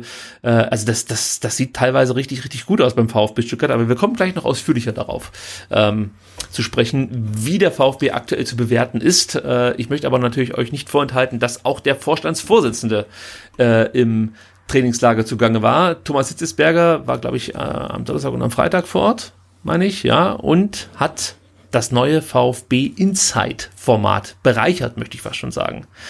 Also ähm, der Showstopper sozusagen war Sven Missentat, der mehrere Auftritte hatte und das richtig gut gemacht hat, aber vielleicht zwei, drei Sätze von dir zum neuen VfB Insight Format, Sebastian. Ja, sehr, sehr angenehm. Also da kann man mal kurz auch erklären, wie das funktioniert. Also es lief dann über ja, VfB TV, aber auch über YouTube und wurde auf Twitter auch ausgespielt und ähm, VfB Angestellte, sag ich jetzt mal ganz neutral, äh, sei es der Sportdirektor, sei es der Vorstandsvorsitzende, sei es ein, äh, sei es ein Fabian Bredlow, äh, führen quasi äh, Interviews. Dann mh, Thomas Hitzberger hat ein Interview mit äh, Pellegrino Materazzo geführt. Sven Missint hat, äh, hat äh, zum Beispiel jemanden vom Hotelstaff interviewt und den Küchenchef vom Hotel, wo sie waren. Ähm, und das Ganze ist ein sehr, sehr schönes und lockeres Format. Also das hat man bislang vom VfB so auch noch nicht erlebt dass man mal ja, ein Format hat, wo man ein bisschen hinter die Kulissen gucken kann, was in einem sehr lockeren Ton gehalten wird und man trotzdem so ein paar neue Sachen erfährt. Also ich fand es äh, sehr, sehr wohltuend. Ja, mir war es äh, fast schon zu kurz, muss ich sagen. Also ich habe mir ein paar Mal gedacht, Ja, das stimmt, das stimmt, das stimmt. den Missentat könnte ich mir eigentlich so, weiß ich, jeden Tag 20 Minuten reinpfeifen, die der da einfach Das, der, dann, der sollte einen Podcast machen, so einen Daily Podcast, oder? Nee, das muss auf YouTube stattfinden. Also du musst ihn dabei auch sehen. Also Ja, das stimmt, Das, das ist stimmt, das einfach stimmt. der Typ, der wird von der Kamera geliebt. Anders kann ich es nicht sagen. Also man guckt sich Sven Missentat einfach gerne an und der kann sich natürlich hervorragend ausdrücken und hat auch immer so ein bisschen den Schalk im Nacken und ja, macht einfach Spaß, äh, sich das mit reinzupfeifen. Ähm, und das ist auf jeden Fall ein gutes Format. Ich hoffe, das ist jetzt nicht nur so ein Trainingslager-Ding, sondern äh, man behält das irgendwie bei. Also man muss es ja natürlich nicht jeden Tag machen, aber es wäre natürlich schön, wenn es ein, zwei Mal pro Woche irgendwie so kleine vier Minuten Videos gäbe, ähm, wo dann ja gerne auch mal ein Co-Trainer oder so äh, ein bisschen was erfragt, sage ich jetzt mal. Und vielleicht gibt es auch noch mehr Blicke hinter die Kulissen. Also was ich schön finden würde, wäre halt wirklich mal so so ein Ablauf äh, was passiert nach einem Training so direkt? Also treffen die sich alle am, am Basketballplatz oder äh, äh, sitzen die in der Kabine zusammen und, und zeigen sich die neuesten Instagram-Posts ihrer äh, Freunde und Freundinnen? Also das, das würde mich auch mal interessieren, aber vielleicht wollen die Spieler auch gar nicht, dass man so tief mit... Aber genau, aber, aber es müssen ja auch nicht die Spieler sein. Wir hatten es ja auch schon ein paar Mal thematisiert. Da gibt's halt wirklich so viel Content, der da quasi einfach nur äh, rumliegt. Ja, also und wenn du äh, ein VfB Insight machst mit demjenigen, der vor einem Spieltag die Linien im Neckarstadion abgreitet, allein das fände ich schon interessant. Oder auch Ja. mit jemandem, der dann irgendwie in den äh, zig äh, äh, Wurstbuden halt dann den Grill anheizen muss und dann die neue Stadionwurst äh, aus der Tüftlerwerkstatt irgendwie auflegen muss. Also da, da gibt's halt sehr, sehr viel Potenzial, ähm, dass es zu erzählen ähm, gilt. Und äh, wenn der VfB das machen würde, dann wäre das total schön. Also die Katze im Hintergrund macht mich wahnsinnig, äh, aber meine Familie scheint es nicht zu jucken, dass die Katze raus will. Also es scheint nur äh, mich zu stören, dass hier eine Katze vor sich hin jammert, aber irgendwann, irgendwann wird der Urlaub Aber Tierschutz auch muss man noch nicht rufen, oder? Das, das geht noch. Nein, das ist wie immer. Er, er jammert, wenn er rein will und wenn er drin ist, jammert er, dass er raus will. Also es ist einfach eine sehr ambivalente Katze, möchte ich mal so sagen. Gut, ähm, dann, ach so, genau, was auch noch wichtig ist, äh, der eine oder andere wird sich vielleicht gewundert haben, wo ist denn eigentlich Klaus Vogt? Also wenn der Thomas Hitzelsberger da ist, dann kann doch auch der Klaus Vogt mal äh, vorbeikommen ins Trainingslager. Mhm. Das war so auch geplant, aber er musste seinen Besuch leider absagen, ähm, weil er äh, also in der Firma gebraucht wurde habe ich, ich habe direkt nachgefragt, also nicht bei Klaus Vogt, sondern im Umfeld, möchte ich mal so sagen, weil es mich natürlich schon interessierte, ob, ob er vielleicht nicht anreisen darf. Es ist ja die AG und wir wissen ja, dass es da schon äh, die ein oder anderen, ähm, ja, ich sag mal, Techtelmechtel gab oder Differenzen. Und äh, es ist aber kein Problem, dass irgendwie zwischen Thomas Hitzberg und Klaus Vogt ähm, aktuell zu beklagen wäre, sondern es ist eher die, die viele Arbeit, die Klaus Vogt wahrscheinlich jetzt auch nachholen muss bei Intesia, nachdem er ja einen sehr intensiven Wahlkampf hinter sich hatte oder hinter sich gebracht hat, so ist es richtig. Äh, dann lass uns noch ganz kurz über das Spiel gegen Bielefeld sprechen. Ich kann schon sagen, da kann ich nicht so ins Detail gehen, weil ich habe mir das Spiel live angeschaut auf Servus TV. Ähm, mit einem Auge war ich auf Twitter, mit dem anderen Auge bei Servus TV und dachte mir so, das guckst du dir später nochmal bei VfB TV an. Pustekuchen, das gab's da nicht auf VfB TV. Sehr zu meinem Ärger, denn ähm, 90 Minuten Phrasenkönig Markus Babbel haben mir eigentlich gereicht und ich habe mich fast oh, schon auf den auf den Kommentator vom VfB TV gefreut, aber ja, das blieb mir leider vorenthalten. Genauso wie ähm, die dritte Halbzeit, möchte ich mal so sagen. Also es gab ja in diesem Spiel drei Halbzeiten, äh, einmal ganz gewöhnlich, zweimal 45 Minuten und dann eben nochmal 30 Minuten obendrauf und der VfB gewann diese Partie nach diesen, äh, oder in der dritten Halbzeit, so muss man sagen, mit 5 zu 2. Doppeltorschütze Massimo, Doppeltorschütze Sanko und dann auch noch Erik Tommy äh, waren die Torschützen dann, wie gesagt. Und ja, das sah über weite Strecken doch ganz gut aus. Hast du das Spiel sehen können, Sebastian? Ähm, das kam ja irgendwie auch am Nachmittag. Ich habe es auch wirklich nur so mit, mit einem Auge, ja nicht mal mit einem Auge ähm, gesehen, sondern meistens nur mit einem Ohr gehört, so im Hintergrund in einem Browserfenster irgendwie im Büro und äh, habe mir dann immer, wenn dann die Stimme des äh, von Markus Babbel oder seinem Kollegen, der laut wurde, dann in der Wiederholung die Tore angeguckt, also die Massimo-Tore dann tatsächlich gesehen. Ähm, aber ja, ich konnte mich auch nicht wirklich drauf fokussieren.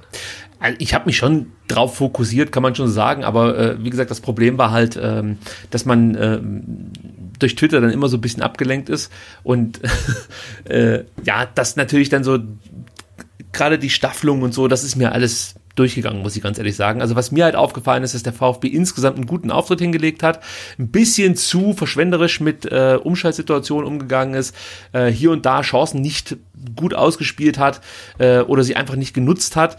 Es waren wieder die die ja, Flüchtigkeitsfehler, die zu Gegentoren geführt haben. Also das eine haben wir ja schon drüber gesprochen, Mafropanos äh, mhm. in der 40. Minute, ähm, auch äh, vor dem 2 zu 2, das, das hätte man auch besser verteidigen können.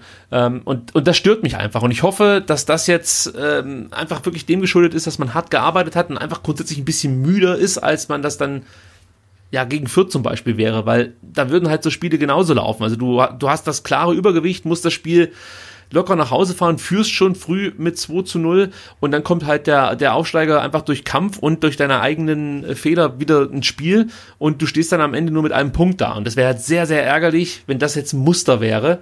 Ähm, aber ja, ich, ich möchte es nicht, ich möchte es nicht äh, beschreien, deswegen hoffe ich einfach, dass es dem geschuldet ist, dass die Mannschaft momentan viel arbeiten muss. Ja.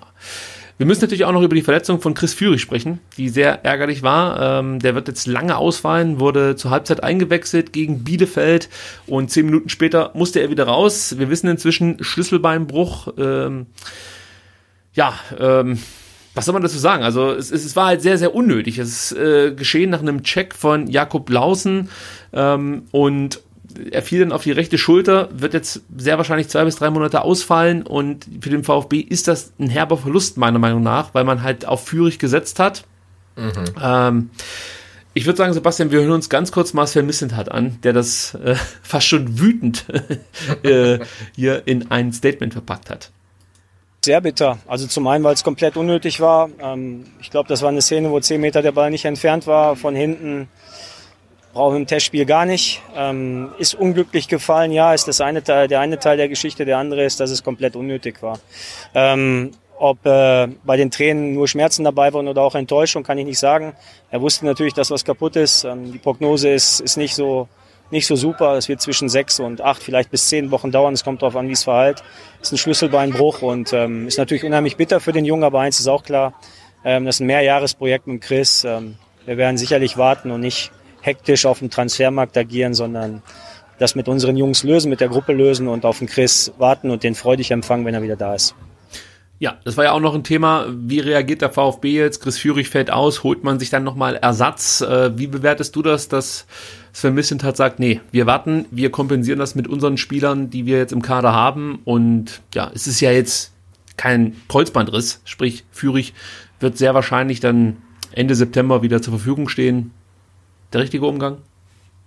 Ja, ich denke schon, das ist ja auch der, der, der Weg, den äh, Misslint hat, den, den Materazzo, den Hitzelsberger, den der VfB aktuell grundsätzlich geht und den man auch nur wirklich äh, feiern kann. Aber natürlich muss man auf der anderen Seite auch sagen, ähm, du hast äh, mit Nico Gonzalez jemanden abgegeben, der äh, in der letzten Saison gezeigt hat, was er kann, in der Zweitligasaison gezeigt hat, was er kann, der äh, ähm, argentinischer Nationalspieler ist, der die Copa America gewonnen hat. Der geht weg für äh, 23 bis 27 Millionen und als Trainer fragst du, okay, der ist weg, wen kriege ich jetzt? Dann sagt dann der Misshintat, hier hast du den Chris Führig, der hat schon 34 Zweitligaspiele gemacht, der ist richtig gut. Und dann sagst du, okay, äh, den, den nehme ich und jetzt ist der verletzt für zehn Wochen vielleicht und dann fragst du, und wen kriege ich jetzt? Und dann sagt er, nö, niemanden. Also es ist halt schon einfach riskant aus meiner Sicht. Ne? Also ich finde es gut, dass man sagt, also dass man so klar kommuniziert und sagt, mit Chris Führig planen wir für die nächsten Jahre.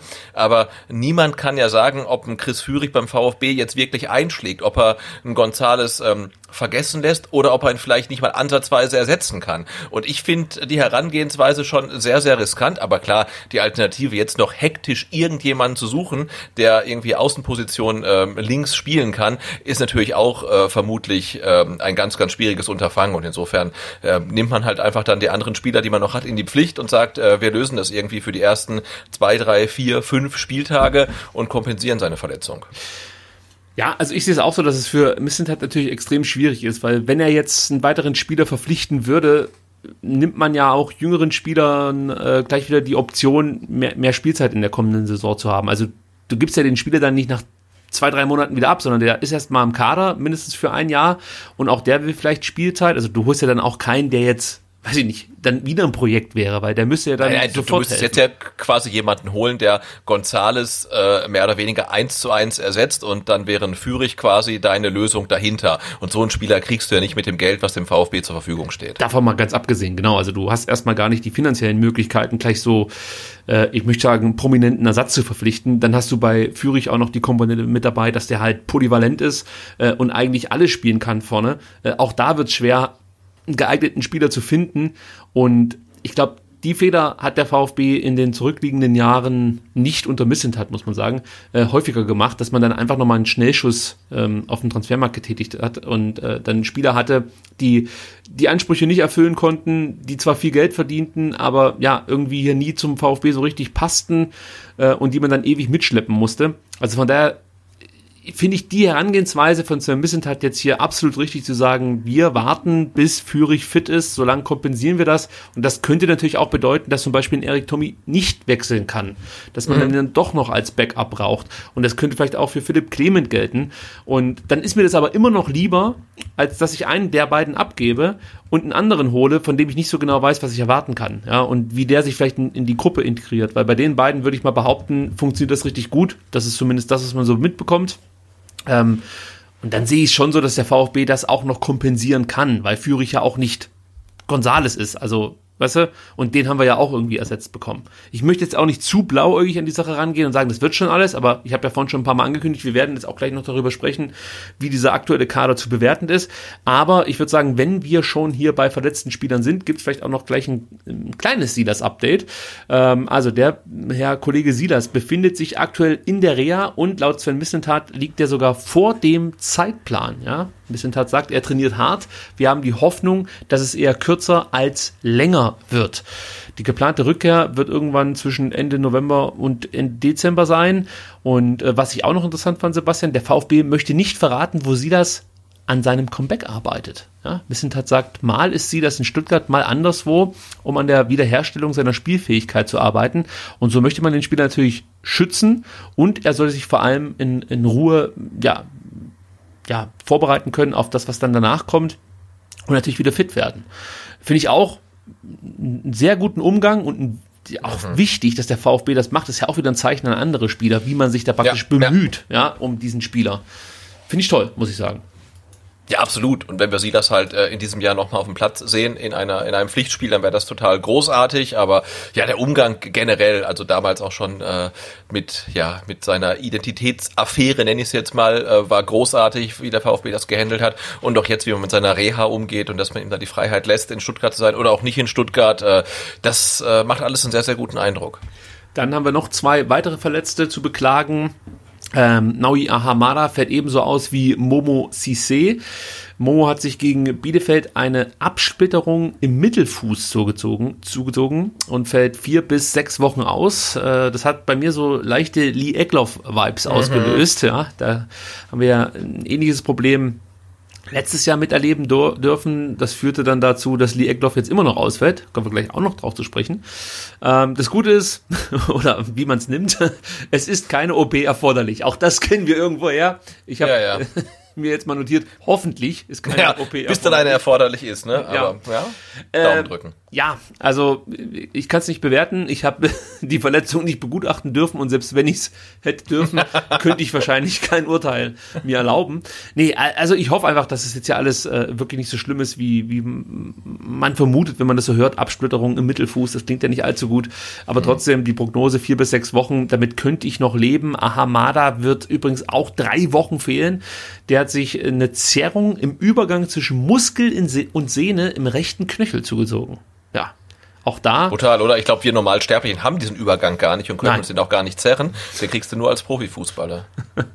das scheint so zu sein, ja. Also ähm, finde ich ja schön, dass man dann ähm, so detailliert darüber aufklärt, äh, was der Spieler für Sorgen oder für Wehwehchen hat. Aber es ist natürlich auch hier wieder eine Schwächung, ganz klar. Armada war schon ein Kandidat, der vielleicht dann auch für Mangala auf der 6 in Frage kam und äh, jetzt hast du halt noch Nate und ähm, ja, für mich wird's dann schon enger. Also natürlich könnte man sagen, Jordan Meyer, Karasor, Mack, aber ja, das wären für mich jetzt nicht die 1B-Lösungen, sondern eher, was ich meine, so die zweite Lösung. Ja, ja, auf jeden Fall. Nee, es wird dünn. Also wir hatten ja vorher gesagt, naja, Endo, Mangala, wenn der eine bei Olympia noch ist und der andere ist verletzt, aber wir haben so viele Spieler, aber von diesen so vielen Spielern war dann Ahamada eigentlich der erste, den du in der Startelf gesehen hast und wenn der jetzt auch noch ausfällt, ähm, ja, es wird immer dünner. Ja, er und Nate sind für mich so die Kandidaten gewesen, die dann eben für ähm, Mangala einspringen könnten und sollte Endo nicht fit sein aus irgendwelchen Gründen am ersten Spieltag, hätte ich mir auch die Doppelsechs Mangala, äh, Quatsch, Nate und Armada gefallen lassen. Aber jetzt hast du halt schon das Problem, dass du dann wahrscheinlich mit Karasor und Nate arbeiten müsstest. Ähm, und nichts gegen Atakan Karasor, aber wäre jetzt nicht meine erste Wahl auf der Sechs. Also ich finde ihn halt wirklich am stärksten dann als äh, zentraler Innenverteidiger und ähm, in, in, in dem System, das Materazzo spielen lässt, finde ich jetzt persönlich Karasor als, als Sechser nicht so wertvoll wie die von mir vorher genannten. Ja. Abschließend noch Lee Egloff, der fehlt natürlich weiterhin, wird auch noch mindestens zwei Monate ausfallen. Ihr wisst es, Ödem ähm, im Mittelfuß wurde operiert und ja, auch er befindet sich in der Reha. Ähm, aber auch da, sagen wir zwei Monate, das kriegen wir schon noch irgendwie über die Runden und dann hoffen wir einfach, dass bis dahin alles wieder gut ist. Ja, dann, Sebastian, wurde auch noch ein neuer Kapitän benannt von Pellegrino Matarazzo und zwar nach dem Spiel äh, gegen Bielefeld und auch da habe ich einen kurzen Einspieler und da hören wir uns mal an, wie Matarazzo ja, über seinen neuen Kapitän spricht und wie er die Wahl begründet. Ich wollte einen Kapitän, der alle mitnimmt, der auch die, die Werte dieser Mannschaft verkörpert und auch als Beispiel vorangeht. Äh, ich habe mich für äh, Wataru Endo entschieden weil er gleichzeitig viel Raum lässt für auch die andere Führungsspieler in der Mannschaft äh, sich weiterzuentwickeln, auch größer zu werden. Ja, wir, wir sind viele Spieler, die Verantwortung nehmen können und sollen für diese Mannschaft und äh, das tut auch der Vataro auch. Ich glaube, äh, Vataro spricht sehr, sehr viel durch seine Körpersprache. Ne? Also ich glaube, was, was er ausstrahlt, ist unglaublich. Aber auf, in jedem Spiel gibt er 120 Prozent Gas und das ist äh, er macht seinen Job in jeder, jeder Moment, auch im Training, äh, ist höflich, ist im Training immer, immer bereit, auch anzupacken, ist wirklich ein Vorbild für, für alle Spieler, auch für das Trainerteam. Also mal davon abgesehen, dass ich die Wahl perfekt finde. Endo Kapitän kann ich super mit leben, aber Sebastian, ich muss auch noch mal sagen, wie toll ist das, dass wir einen Trainer haben, der sich so intensiv mit der Kapitänsfrage auseinandersetzt, dass mhm. er eine mhm. Minute darüber sprechen kann. Also sonst hörst du halt, ja, ich habe den und den genommen, weil das ist das, das, der, das ist sozusagen der Kabinenanführer, der die Mannschaft da zusammenhält und was weiß ich. Also du hörst halt irgendwelche Phrasen und hier bekommst du halt detailliert erklärt, warum Endo unser richtiger Kapitän ist. Äh, also das hat mich schon wieder beeindruckt, muss ich ganz ehrlich sagen. Ja, du merkst halt, dass sich Materazzo auch wirklich Gedanken darüber gemacht hat, ob jetzt ein Endo-Kapitän wird oder vielleicht dann auch ein, ein Waldemar Anton, der ja wahrscheinlich auch ähm, irgendwie in einer engeren Auswahl war, gehe ich mal von aus zumindestens. Äh, und äh, warum man jetzt dann äh, die Binde jemanden gibt, der kein äh, oder vermutlich wenig Deutsch kann, der jetzt auf dem Platz auch nicht unbedingt als Lautsprecher bekannt ist, aber es macht natürlich total Sinn, was äh, Matarazzo sagt. Auch dieses Argument finde ich ganz wichtig, dass er sagt, er lässt den anderen Spielern den Raum, um auch ihre Führungsqualitäten zu entwickeln. Und da würde ich dann mal noch Orel Mangala ansprechen, von dem wir ja wissen, dass er ganz, ganz wichtig ist für die französischsprachige Fraktion in der Mannschaft. Ja, und äh, da ist natürlich ein Kapitän wie Endo dann wichtig, der auch äh, Mangala, wenn er wieder fit ist, dann den Raum lässt und nicht irgendwie denkt, nur weil ich die Binde jetzt im Arm habe, muss ich alles alleine regeln und neben mir dulde ich keinen, der noch irgendwie Kommandos gibt und so weiter. Und ich finde die Argumentation von Materazzo wirklich stark und ich gehe da auch komplett mit. Ja, und gleichzeitig nimmt er natürlich auch die anderen Spieler in die Pflicht. Also sie können sich ja. jetzt nicht hinter Endo verstecken, der ist mehr oder weniger der, äh, der auf dem Platz der Wortführer ist. Nee, er möchte weiterhin diese diese Führung der Mannschaft auf mehrere Schultern verteilen. Und das hat er ja auch schon, muss man sagen, in der abgelaufenen Saison so gemacht. Ähm, klar, Castro war eine Überraschung als Kapitän, aber du hast auch da gemerkt, dass das ist zwar der Kapitän, der die Binde trägt, aber es gibt dann in den einzelnen Mannschaftsteilen auch nochmal, ich sag mal so, äh, ja, Unterkapitäne, wenn man das so sagen kann, die dann halt einfach äh, ja, in der Abwehr dann zum Beispiel in Anton ähm, den Laden zusammenhalten und ähm, dann ist natürlich noch ein Kurbel zu nennen und, und ja, ich finde das super, dass man das versucht auf mehrere Schultern zu verteilen und ähm, dass man Endo auch ein bisschen in die Pflicht nimmt, auch das finde ich richtig, weil er kann's und er ist ja. aufgrund seiner Spielweise schon ein Leader. Und ich kann mit der Wahl wirklich richtig gut leben. Du hast Anton angesprochen, er wird sein Stellvertreter, also von Endo. Und Matarazzo sagte dazu, falls Wataru fehlen sollte, haben wir hinter ihm Waldemar Anton, der auch den Führungskreis innerhalb der Mannschaft repräsentiert. Das muss man vielleicht auch noch sagen. Der VfB bzw. die Mannschaft des VfB Stuttgart hat auch einen Mannschaftsrat gewählt. Ähm, Anton Bredlo, Didavi, Kalajdzic, Mangala, Sosa und Stenzel äh, sind in diesem Mannschaftsrat. Da äh, vielleicht nochmal die Nachfrage an dich der Kapitän ist nicht im Mannschaftsrat. Ist das komisch oder also ich, ich weiß wirklich nicht, wie ich das werten soll. Also ich habe keine keine Ahnung, ob der per se immer draußen ist oder per se immer drin ist, aber da kann ich gar nichts zu sagen. Ist mir ähm, nur aufgefallen. Ich hätte ja, ja, gedacht, dass der mit dabei ist. Ähm, der Unterschied ist halt, klar, der Kapitän wurde von Matarazzo benannt, der Mannschaftsrat ja. wurde von der Mannschaft gewählt. Ähm, ja, also vielleicht. Aber ich glaube nicht, dass, also ich glaube nicht, dass man daraus ableiten kann, dass Nein. er nur der Liebling vom Trainer ist und von der Teamkollegen irgendwie nicht wohl gelitten. Äh, spannender finde ich das schon, ähm, dass ein ähm, Kalajdzic im Mannschaftsrat ist, der sich ja mit Wechselabsichten trägt. Äh, dann einen Kempf als ehemaliger Kapitän nicht. Ich finde mhm. auch spannend, dass ein äh, Daniel Didavi drin ist, was ja dann auch irgendwie nochmal so sein Standing ähm, im Team untermauert, was man vielleicht auch nicht so gedacht hat. Ja, ich schaue gerade, ähm, was ich ein bisschen schade finde, ist, dass nicht ein neuer Spieler mit dem Mannschaftsrat ist. Also das würde ich, glaube ich, gut finden, wenn dann immer mal wieder äh, der praktisch neu, also ein Spieler, der neu dazugekommen ist, auch im Mannschaftsrat vertreten wäre. Weil da erinnere ich mich an dunkle Zeiten, als man so eine Achse ähm, der ewig hier Spielenden irgendwann mal gebildet der hat. Der ewig gestrigen, ja. Ja, das wollte ich fast so, so sagen, habe aber dann nochmal die Kurve bekommen. Äh, nee, also das finde ich halt, oder würde ich begrüßen, wenn dann noch jemand dabei wäre, der eben jetzt äh, neu dazugekommen ist, der sozusagen dann rangeführt wird und äh, wir dann nicht irgendwann so eine Clique haben, die halt immer im Mannschaftsrat vertreten ist ja, wahrscheinlich bin ich auch schon ein gebranntes Kind aus und, und sehe das viel zu kritische. Äh, ja, aber wir werden sehen, ob das überhaupt eine Rolle spielen wird, der Mannschaftsrat und das Kapitänsamt macht, macht sich darüber so viele Gedanken. Am Ende stellt man fest, ja gut, so wichtig war es dann auch nicht. Also ja, ist meistens so. Ja, ne? ja. Können wir, denke ich mal, auch so stehen lassen. Gut, abschließend würde ich sagen, äh, lassen wir noch mal ganz kurz Pellegrino Matarazzo zu Wort kommen, der ein kleines Trainingslager-Fazit zieht. Also ich denke, wir haben ein sehr, sehr gute Trainingslager gehabt äh, bisher. Äh, viele Schritte gemacht, ob es darum ging, äh, Spiel im letzten Drittel zu verfeinern oder den zweiten Ball, äh, Spiel auf den zweiten Ball, wie heute gegen Bielefeld, die öfters mal auch einen langen Ball geschlagen, geschlagen haben.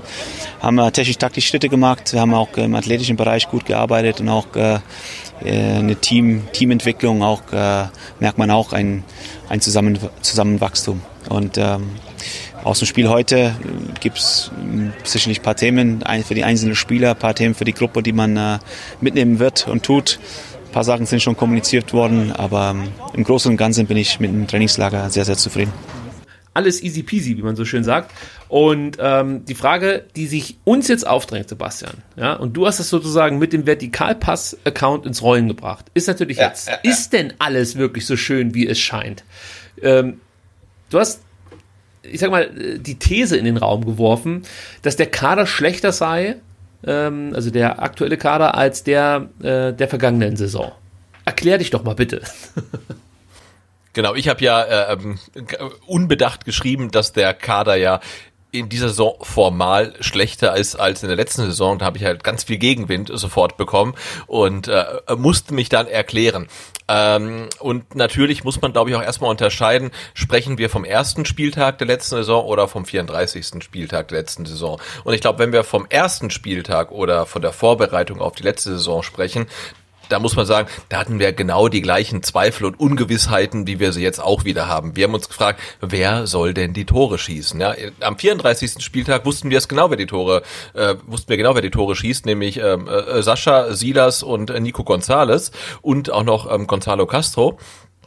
Und da, da ist vielleicht auch so ein bisschen das Problem, ne? Also Gonzalo Castro ist weg, Nico Gonzalez ist weg und äh, Gregor Kobel ist weg. Und ich bin mir nicht sicher, ob man diese Spieler, die abgegangen sind, ähm, gleichwertig ersetzen konnte. Wobei ich mir sicher bin, dass man Gonzalo Castro nicht gleichwertig ersetzt hat, weil man ihn gar nicht ersetzt hat. Und insofern glaube ich schon, dass der Kader Stand jetzt formal ähm, schlechter ist. Weil wenn ich jetzt auch äh, Ne, wir haben es angesprochen, Nico Gonzalez soll ersetzt werden durch Chris Führig. Und formal ist das einfach eine komplett andere Liga. Ich möchte jetzt Chris Führig nicht absprechen, dass er natürlich so gut werden kann wie, wie Nico Gonzalez, der gerade, ich habe es eben schon gesagt, die Copa America gewonnen hat. Aber Stand jetzt ist er es halt einfach noch nicht. Und er ist verletzt. Ähm, und auch bei Gregor Kobel hatten wir vor der letzten Saison die Frage, ja, ist er wirklich so gut? Bringt er uns irgendwie durch die Liga? Naja, am Ende der Saison wurde er halt für 15 Millionen zu Dortmund verkauft. Und jetzt kommt Florian Müller und da hat man natürlich dann wieder die gleichen Fragen, zumal er jetzt bei in, in Tokio, ich glaube, das Turnier ist in Tokio, ich ja. weiß es gar nicht genau, ist auch in ja, Tokio, ja. Äh, also in, in Japan auf jeden Fall, bei Olympia spielt er und er hält da gut, aber er hat auch in zwei Spielen schon zwei Fehler gemacht. Und auch da würde ich sagen, haben wir uns Stand jetzt nicht unbedingt äh, verbessert. Und dazu kommen dann natürlich noch ähm, die Verletzungssorgen, die der VfB hat. Ne? Mit einem Silas, der der zweitbeste Torschütze war, mit einem Orel Mangala und so weiter. Und deswegen sage ich, am ersten Spieltag der neuen Saison ist der Kader einfach nicht so gut wie am ersten Spieltag der vergangenen Saison. Ja, ich tue mich da ein bisschen schwerer mit, muss ich sagen. Also gerade, wenn man jetzt mal anfängt mit Müller, also man muss es ja eigentlich so aufmachen. Äh, wir haben wichtige Spieler, die wir abgegeben haben, waren Castro, waren Kobel und Gonzales. Ansonsten ja. sehe ich keine gravierenden Schwächungen. So. Genau, plus plus das Damoklesschwert äh, von ähm, Abgängen von Kempf und Kalajdzic. Ne? Das ja. ist ja auch noch, was immer noch so über uns irgendwie pendelt. Das muss man auch noch ähm, mit in die Rechnung einbeziehen. Das stimmt, ähm, aber aber noch sind, sind sie da. Genau, die sind noch da. Deswegen rechne ich jetzt einfach mal mit diesen Spielern. und dann sehe ich halt im Tor Florian Müller. Da ist jetzt die Frage, wie bewertet man, wer besser ist? Müller oder Kobel. Wenn ich mir jetzt rein die statistischen Werte vornehme, ist Müller der bessere Torhüter gewesen in der abgelaufenen Saison. Also das, das, das war halt ähm, der Top 2 Torhüter in fast allen Kategorien in der Bundesliga. Und Kobel, ist klar, der macht auch schon vieles richtig und so und der hat eine Präsenz und was weiß ich. Aber ich sehe Müller da eigentlich nicht viel schwächer. Ja, also das, das muss ich schon so sagen. Ich finde natürlich klar, Kobel hat ein anderes Auftreten und der hat da auch so Wahnsinnsspiele dabei wie gegen RB Leipzig oder so. Aber auch da kann Florian Müller ein paar Paraden vorweisen, wo man gedacht hat, Alter, was holt der denn hier gerade raus? Also von daher sehe ich da keine Schwächung, muss ich ganz ehrlich sagen. Äh, dann hast du die die Geschichte mit äh, Gonzales angesprochen. Führig kommt jetzt vielleicht, ist auf dem Stand von Gonzales, als er zum VfB kam damals, äh, ja. 2018. Ja, ja, ja, kann man vielleicht so vergleichen. Hat den kleinen Vorteil, dass er die Sprache spricht, dass er äh, durch Sven Missentat vielleicht auch schon einen Bezug hat zum VfB, also weißt du, dass der halt äh, mit dem schon mehrfach darüber kommuniziert hat, was man sich von ihm verspricht und so weiter und so fort.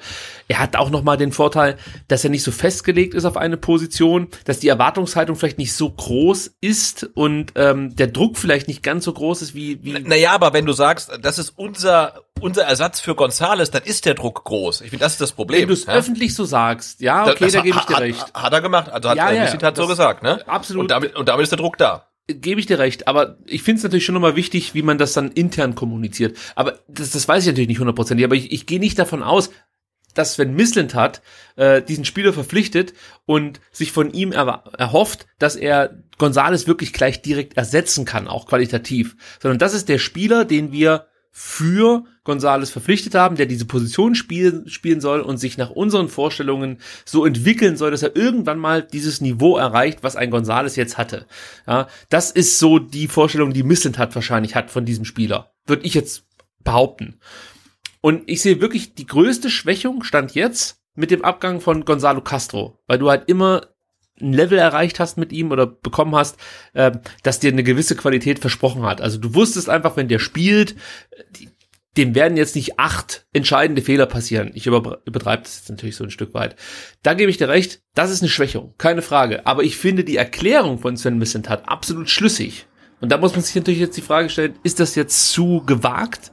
Ja, dass man sagt, ähm, wir, wir möchten jetzt einfach den jungen Spielern diese Spielzeit geben, die sie brauchen, um sich dann weiterzuentwickeln?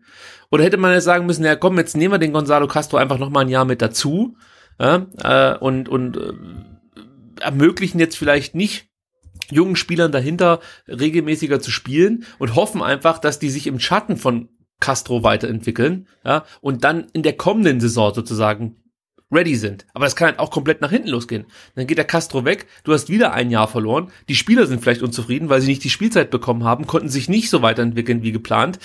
Äh, Auch da musst du vielleicht damit rechnen, vielleicht wird's für Castro nicht mehr reichen. Also kann er noch mal so eine Saison spielen wie jetzt in der abgelaufenen.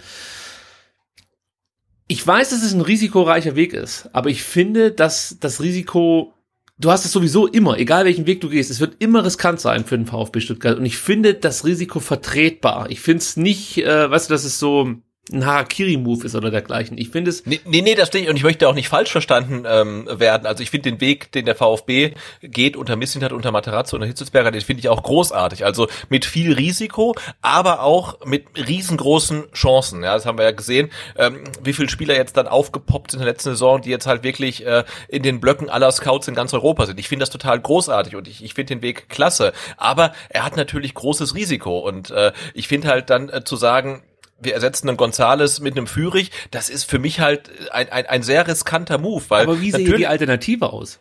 Na, aber ich wollte sagen, aber weißt du, erstmal, ein, ein Führig kann der neue Gonzales werden. Der kann sich genauso entwickeln wie Nico Gonzales. Aber ein Chris Führig kann auch der nächste Ibrahima Traoré werden. Ne?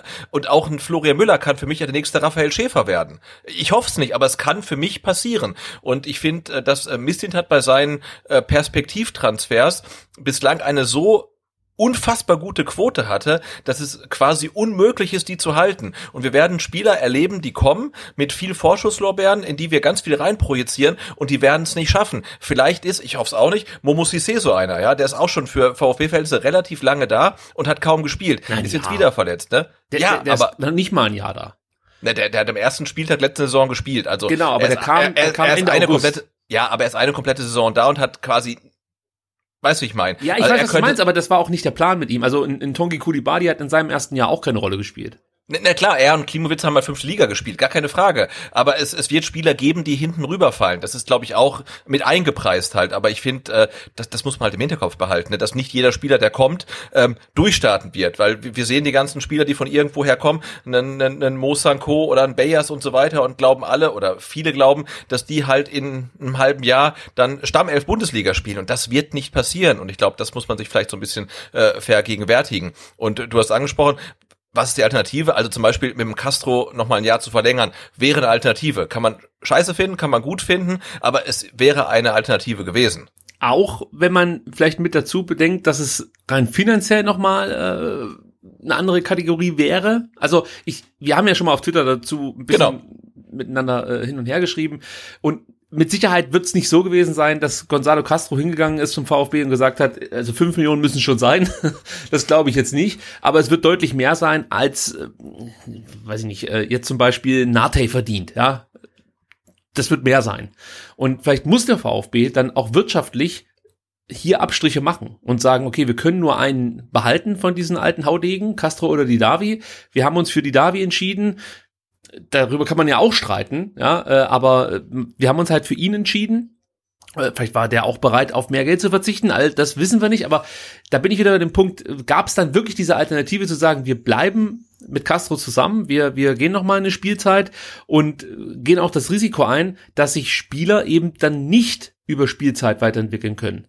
Also gerade so Spieler wie ein Klimowitz, wo du einfach merkst, der, der, das sind ja keine Spieler, die abfallen, sondern du merkst, sie sind dran, aber die müssen jetzt einfach mal so diesen nächsten Step gehen. Die müssen vielleicht auch noch in ihrer persönlichen Entwicklung äh, reifen. Also bei, bei Klimowitz ist für mich das gute Beispiel, halt, dass Matarazzo immer wieder bemängelt, dass er zu lang sich mit mit äh, äh, ja mit mit mit Fehlern, mit mhm. ähm, mit mit vergebenen Chancen auseinandersetzt. Und das muss er natürlich dann über Spielzeit lernen, dass er damit besser umgehen kann und, und das schneller abschließen muss und so. Weißt du, wie ich meine? Aber dazu muss er ja spielen. Und dass so ein Spieler wie Klimowitz dann nicht in der vierten Liga spielt äh, und, und, und das Gefühl hat, Mensch, hier läuft's ja richtig gut, jetzt mache ich den nächsten Schritt, sondern der braucht halt einfach äh, diese Bundesligaspielzeit. Äh, das sehe ich dann schon. Also, äh, wenn ich jetzt wirklich nur die Qualität vergleiche, bin ich sofort bei dir und sage, ja, ein Castro ist natürlich besser als ein Klimowitz. Also würde ich schon so sagen. Ja, aber perspektivisch gesehen ist für mich einfach ein Castro kein Spieler, auf den ich mehr setzen würde. Und das haben wir die letzten Nein, nein, Jahre absolut. Und ich bin da auch komplett bei dir und ich bin auch komplett dabei äh, zu sagen, äh, man verlängert da nicht mit Gonzalo Castro. Ähm, ich habe jetzt keine Belege dafür, es war jetzt Bauchgefühl. Ich, ich sage, es war eine Frage des Konzepts und nicht eine Frage des Geldes. Und ich finde die Entscheidung dann auch gut, wenn man sagt, wir haben hinter Castro zwei, drei Spieler, die brauchen Einsatzzeiten, um sich weiterzuentwickeln, dann kann man diesen Schritt gehen. Aber man kann dann meiner Meinung nach nicht sagen, er ist alternativlos, weil du hast die Alternative gehabt, mit ihm noch mal ein Jahr zu verlängern. Okay, ja. Ja, und ja. ich finde, das muss man klar kommunizieren. Das finde ich passiert eigentlich auch. Aber das sagen ähm, sie auch nicht. Das habe ich gesagt. Also genau, äh, ja, du, du, du hast gesagt und und äh, man geht halt einen sehr sehr riskanten Weg. Ich finde das gut, weil dieser riskante Weg äh, ja sehr große Chancen offeriert und ich gehe den auch gerne mit. Äh, aber es gäbe natürlich noch eine andere Möglichkeit, aber natürlich diese andere Möglichkeit, wir haben es in den vergangenen Jahren gesehen, wenn dann natürlich ein, ein, ein Becken, ein Auge und ein Bartstuber kommt, das kippt auch schnell in die andere Richtung, da ist mir dieser Weg dann deutlich lieber. Aber wir reden ja von einem Spieler, also äh, bei Gonzales muss man ja wirklich sagen, dass, dass der überhaupt noch ein Jahr hier in Stuttgart war, war ja auch dem geschuldet, dass er sich nochmal verletzt hat in der Vorbereitung. Äh, da, ja. da war ja relativ klar, der Spieler wollte eigentlich schon in der, in der letzten ähm, Sommerpause wechseln. Und ich weiß nicht, das fühlt sich für mich gar nicht so richtig an wie ein Abgang. Das klingt vielleicht auch ein bisschen undankbar, weil der Spieler besonders gut war. Aber weißt du, ich meine, das war so, der ist weg, das wussten wir einfach. Ja, und natürlich, klar. Irgendwie wusste auch jeder, der VfB wird diese 23, 24, 25, 26 oder 27 Millionen nicht nehmen und komplett reinvestieren, sondern dieses Geld braucht der Verein, um dieses Corona-Loch zu stopfen. Ja. Und man war einfach froh, dass es relativ leicht ging für den VfB mit so einem Transfer, ein Spieler, den man eh nicht mehr so auf dem Zettel hatte, der jetzt auch nicht brutal wehtut. Also von einem Gonzales, Gonzales konnte ich mich viel leichter äh, verabschieden als von zum Beispiel einem Kalajdzic. Wenn der gehen würde, das würde mir viel mehr ausmachen als eben Gonzales. Weil da habe ich das Gefühl gehabt, dass die Mannschaft den Gonzales Wegfall über die letzte Saison so ein Stück weit schon kompensiert hat. Also der fehlt gar nicht mehr so direkt. Natürlich, die Qualität fehlt schon, aber er war eh nicht mehr da. Also den habe ich schon abgeschrieben.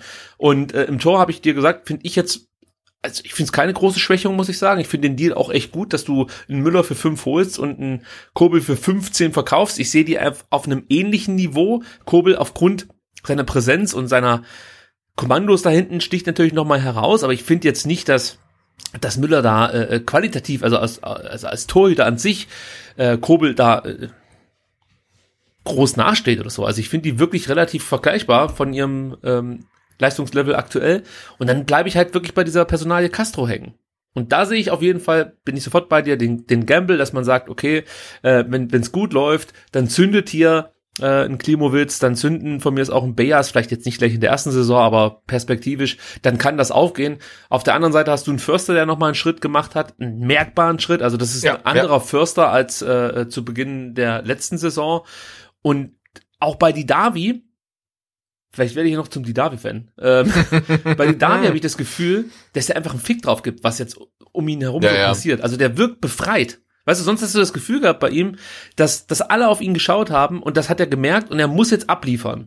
Und es hat ihm auch so ein bisschen zu schaffen gemacht, habe ich manchmal das Gefühl gehabt. Weißt du, ich meine? Also äh, jetzt hat, hast du einfach das Gefühl, der hat, der hat Bock zum Kicken und, und spielt halt das, was er kann, zeigt da manchmal Pässe, wo du denkst, Alter, das ist die Davi, wie ich ihn eigentlich mal kannte, ist an fast allen Angriffen beteiligt, wenn er auf dem Platz steht.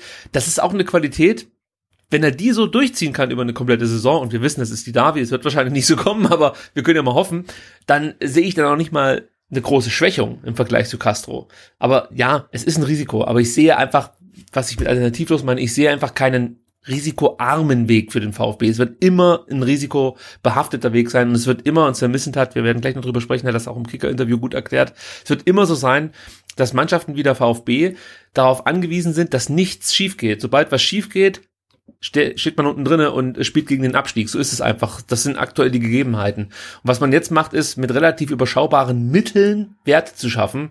Und das ist das, auf was ich auch ein Stück weit setze, dass du ähm, finanziell dann nicht auch noch vor die Hunde gehst, wenn Ja, es dann sportlich nicht läuft. Und das wäre eben mit Spielern wie Castro und auch nimm die Davi, können wir ja mit aufzählen, das wäre halt der Fall. Die kosten viel Geld und unter Umständen reicht's halt auch nicht, um die Klasse zu halten. Und dann stehst du halt wieder mit einem großen Loch in der Kasse da.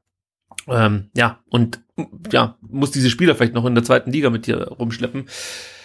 Es ist schwierig, aber ich, ich bin von der Fraktion genauso gut wie letzte Saison. Das, haben wir noch gar nicht erwähnt. Ne? Wir haben ja in unserem ähm, konspirativen äh, Telegram, in unserer äh, Telegram-Chatgruppe, in der SDR ähm, Telegram-Chatgruppe, die Umfrage gemacht, ähm, ob der Kader in der, also vor der aktuellen Saison besser, schlechter oder genauso gut ist wie im vergangenen Jahr. Äh, 148 Leute haben abgestimmt, vermutlich mittlerweile sogar ein paar mehr. Und äh, das, das Votum war relativ eindeutig. Also äh, 16 Prozent sagten, der aktuelle Kader ist besser als der letzten Saison. 26 Prozent sagten, der Kader ist schlechter als der der letzten Saison. Und äh, die überragende Mehrheit, 58 Prozent sagten, der aktuelle Kader ist genauso gut wie der in der letzten Saison. Ja, ich finde, das ist schon ein beachtliches Ergebnis, wenn man sich überlegt, dass 16 Prozent der Meinung sind, ähm, oder nur 16 Prozent der Meinung sind, dass der Kader besser wäre als in der letzten Saison. Und man hat ja schon so das Selbstverständnis, okay, wir haben die Klasse gehalten, jetzt müssen wir dann auch nochmal den nächsten Step machen. Der Kader muss sich weiterentwickeln und muss eigentlich besser sein als in der abgelaufenen Saison. Aber dann lass es mich, das Thema, lass mich das so beschließen, dass ich sage, ich finde die Perspektiven, die dieser Kader bietet, noch besser in dieser Saison jetzt, also vor dieser Saison, als in der abgelaufenen. Also, was ich meine, ich habe noch mehr Hoffnung, Ja, dass ja, da ja. noch mehr geht als äh, 2020. Ähm, ja. Ja klar, dass ein Castro halt ähm, explodiert und auf einmal doppelt so gut spielt äh, wie letztes Jahr, das ist in seinem Alter dann tatsächlich ausgeschlossen. Und jetzt hat man natürlich ein paar Spieler, ähm, denen man das durchaus zutrauen kann. Was ich noch gemacht habe, nicht auf Telegram, sondern auf Instagram, war mal äh, rumzuhorchen, äh, wie unsere Hörer, beziehungsweise in dem Fall Instagram-Follower, die aktuelle Situation in Sachen ähm, ja, Stadtelf sehen. Und da gibt's ja gar nicht so viel Positionen, die man aktuell diskutieren kann, muss man ehrlicherweise sagen. Also gerade im Tor oder so ist es relativ klar, dass das, das wird dann ähm, der Müller machen. Äh, oder wie siehst du es? Also wir können ja mal kurz so durchgehen, die, die Spieler, die ich hier zur Auswahl gestellt habe. Findest du, dass Bredlo tatsächlich irgendwie ein, Konkurrent ist für Müller? Der hat's ja richtig gut gemacht jetzt in äh, den letzten Spielen und du hast es schon angesprochen, Müller sah jetzt oder sag ich mal, hat sich seinen Kollegen bei der Olympia-Auswahl angepasst, hat auch seinen Teil dazu beigetragen, dass Deutschland da nicht durchmarschiert. Genau, also Ähm, aktuell ja. sieht's ja nicht so aus, als ob Deutschland irgendwie im Finale von Olympia stehen würde. Ähm, insofern sieht's ja auch so aus, als ob Florian Müller relativ äh, frühzeitig zurückkommen könnte.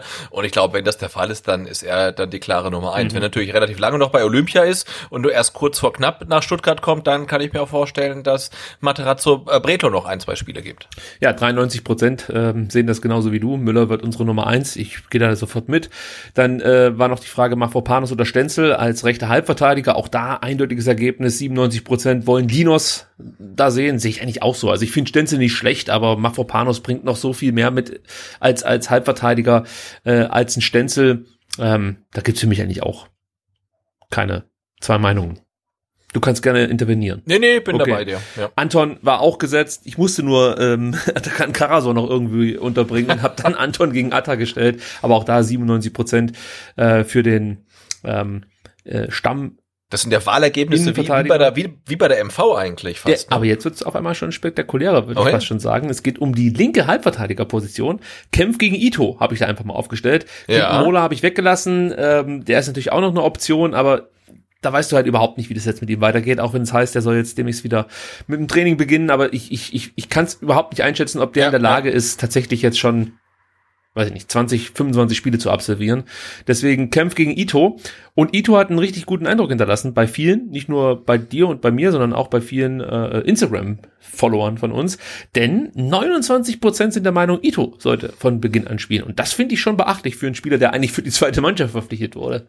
und ich habe es noch gesagt im Gespräch mit dir und Marc Nikolai Schlecht, dass ich glaube, dass Ito quasi der Kaminski-Nachfolger ist. Äh, und ihr habt gesagt, nee, nee, der ist für die zweite Mannschaft. Aber, ja. ha, siehst du. Du hast es richtig erkannt. Also ja. muss man sagen, ich weiß nicht, welche Quellen du da angezapft hast, aber die sind gut, Sebastian. Behalt die bitte bei.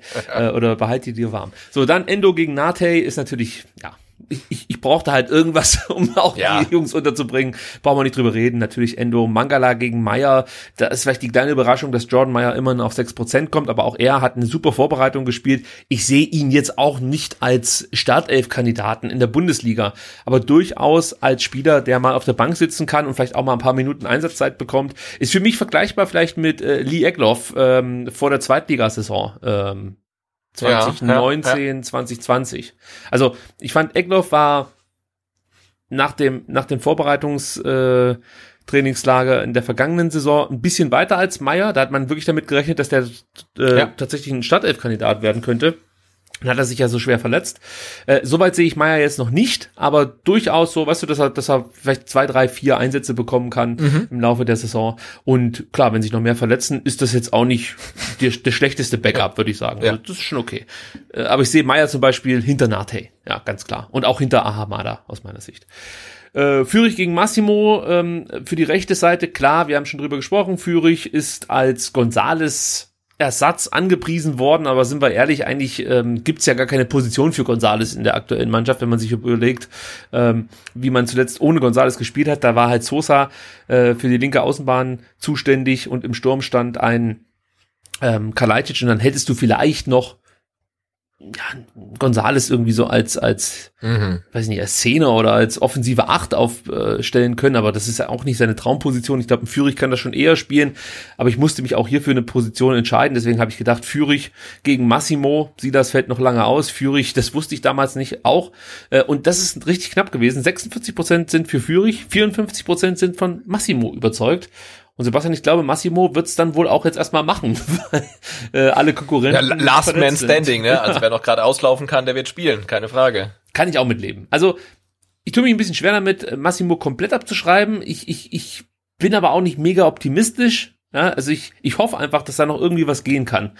Ähm, fällt mir wirklich schwer, das abschließend einzuschätzen. Also gegen Aber ich glaube, es ist sein, sein, sein, sein gespielt, ja. genau seine letzte Saison, wo er sich jetzt wirklich beweisen kann und auch muss. Also jetzt oder nie. Jetzt oder da nie. jetzt keinen keinen signifikanten Sprung gibt, die Schwächen abzustellen, dann wird's für ihn schwer, glaube ich, beim VfB. Ich glaube nicht, dass er noch mal so eine gute Möglichkeit hat, äh, viel Spielzeit zu bekommen, weil sobald Silas wieder fit ist, sobald ja. Führig wieder fit ist, dann wird's für Massimo eng und er muss jetzt abliefern.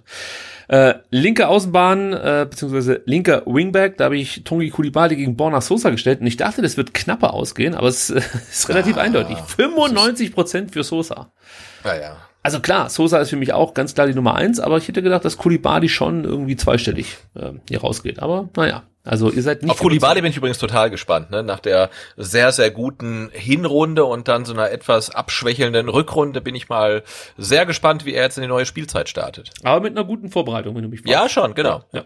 Aber die Leute, die, die Gegner wissen jetzt, was da auf sie zukommt und so weiter. Ähm, da bin ich echt mal gespannt, äh, was, welchen Kulibali wir dann sehen. Also den, äh, den wir gegen Dortmund gefeiert haben oder den, der sich halt dann doch sehr, sehr oft verrennt und äh, ja, äh, nicht so richtig effizient dann irgendwie unterwegs unterwegs ist. Also das finde ich total spannend. Am liebsten irgendwas in der Mitte. So. Ja. Dann äh, kommen wir zu den Achtern. Klimowitz gegen Förster. Finde ich auch ein interessantes Duell. Äh, wobei natürlich Klimowitz eher über äh, die linke Halbverteidigerposition kommt, aber da habe ich gleich noch auch ein schönes Duell vorbereitet. Aber jetzt Klimo Förster. Ähm, das ging mit 62 Prozent zugunsten von Philipp Förster aus und ich finde auch zu Recht. Also für mich ist das wirklich so der gesetzte Achter aktuell, weil er sich A weiterentwickelt hat und also ich finde wirklich fast schon wie so ein Neuzugang zu werten ist. Also die, diese Entwicklung, die er jetzt genommen hat in den letzten zehn Monaten nach seiner Verletzung, die ist beachtlich oder, oder neun Monaten. Ähm, das finde ich richtig gut. Und äh, für mich ist Förster einfach, ja, ein Stammspieler inzwischen. Hätte ich nicht gedacht. Aber ist, er hat es geschafft. Ähm, nee, sehe seh ich auch so. Ne? Also auch sehr, sehr spannende Personalie vom äh, äh, Zweitligaspieler zum Bundesliga-Starter und dann weiterentwickelt und jetzt aufgrund dann auch der verletzten Situation, muss man ja sagen, also äh, Philipp Förster und der Andy Davi müssen vermutlich die Mannschaft führen. Also zumindestens äh, in den, an den ersten Spieltagen, weil das sind so die zwei arrivierten Kräfte, die wir da im Mittelfeld haben, äh, weil alle anderen weg sind oder verletzt sind. Und, ja, gut, ähm, Endo ist ja dann wieder da. Ja, also ich, ich rechne den immer noch am ersten Spieltag noch nicht mit rein, wegen Olympia, keine Ahnung, wie weit Japan kommt, aber ähm, also das, das sehe ich noch nicht als Gesetz, dass Endo am ersten Spieltag gleich wieder hundertprozentig dabei ist. Und äh, das sind für mich dann halt Förster und die Davi tatsächlich so zwei Fixpunkte im VfB-Team es könnte traumhaft laufen und äh, sowohl Mangala wie auch Endo können am ersten Spieltag auflaufen. Äh, also bei Mangala wäre ich natürlich lieber vorsichtig, ja, und würde nichts riskieren, aber es wäre, es ist nicht völlig undenkbar, dass beide gegen Fürth auf Platz stehen. Und dann finde ich das schon ziemlich cool, was der VfB so aufbieten kann. Aber jetzt komme ich zu meinem Lieblingsduell äh, bei meiner Umfrage. Die Davi gegen Beas. Es war nicht mal knapp, Sebastian. 68 Prozent sagen, Beas muss in der Stadt F stehen. Nein. Das ist natürlich ein Knaller. Man muss aber wirklich sagen, also das, das kann man auch nicht wegdiskutieren. Was äh, Beas in der Vorbereitung gezeigt hat, hat mich komplett geflasht. Weil du ja, siehst keinen 17-Jährigen da auf dem Platz. Das ist für mich ein, also der wirkt wie ein 20-Jähriger von seinem Auftritt. Der ist so engagiert auf dem Platz.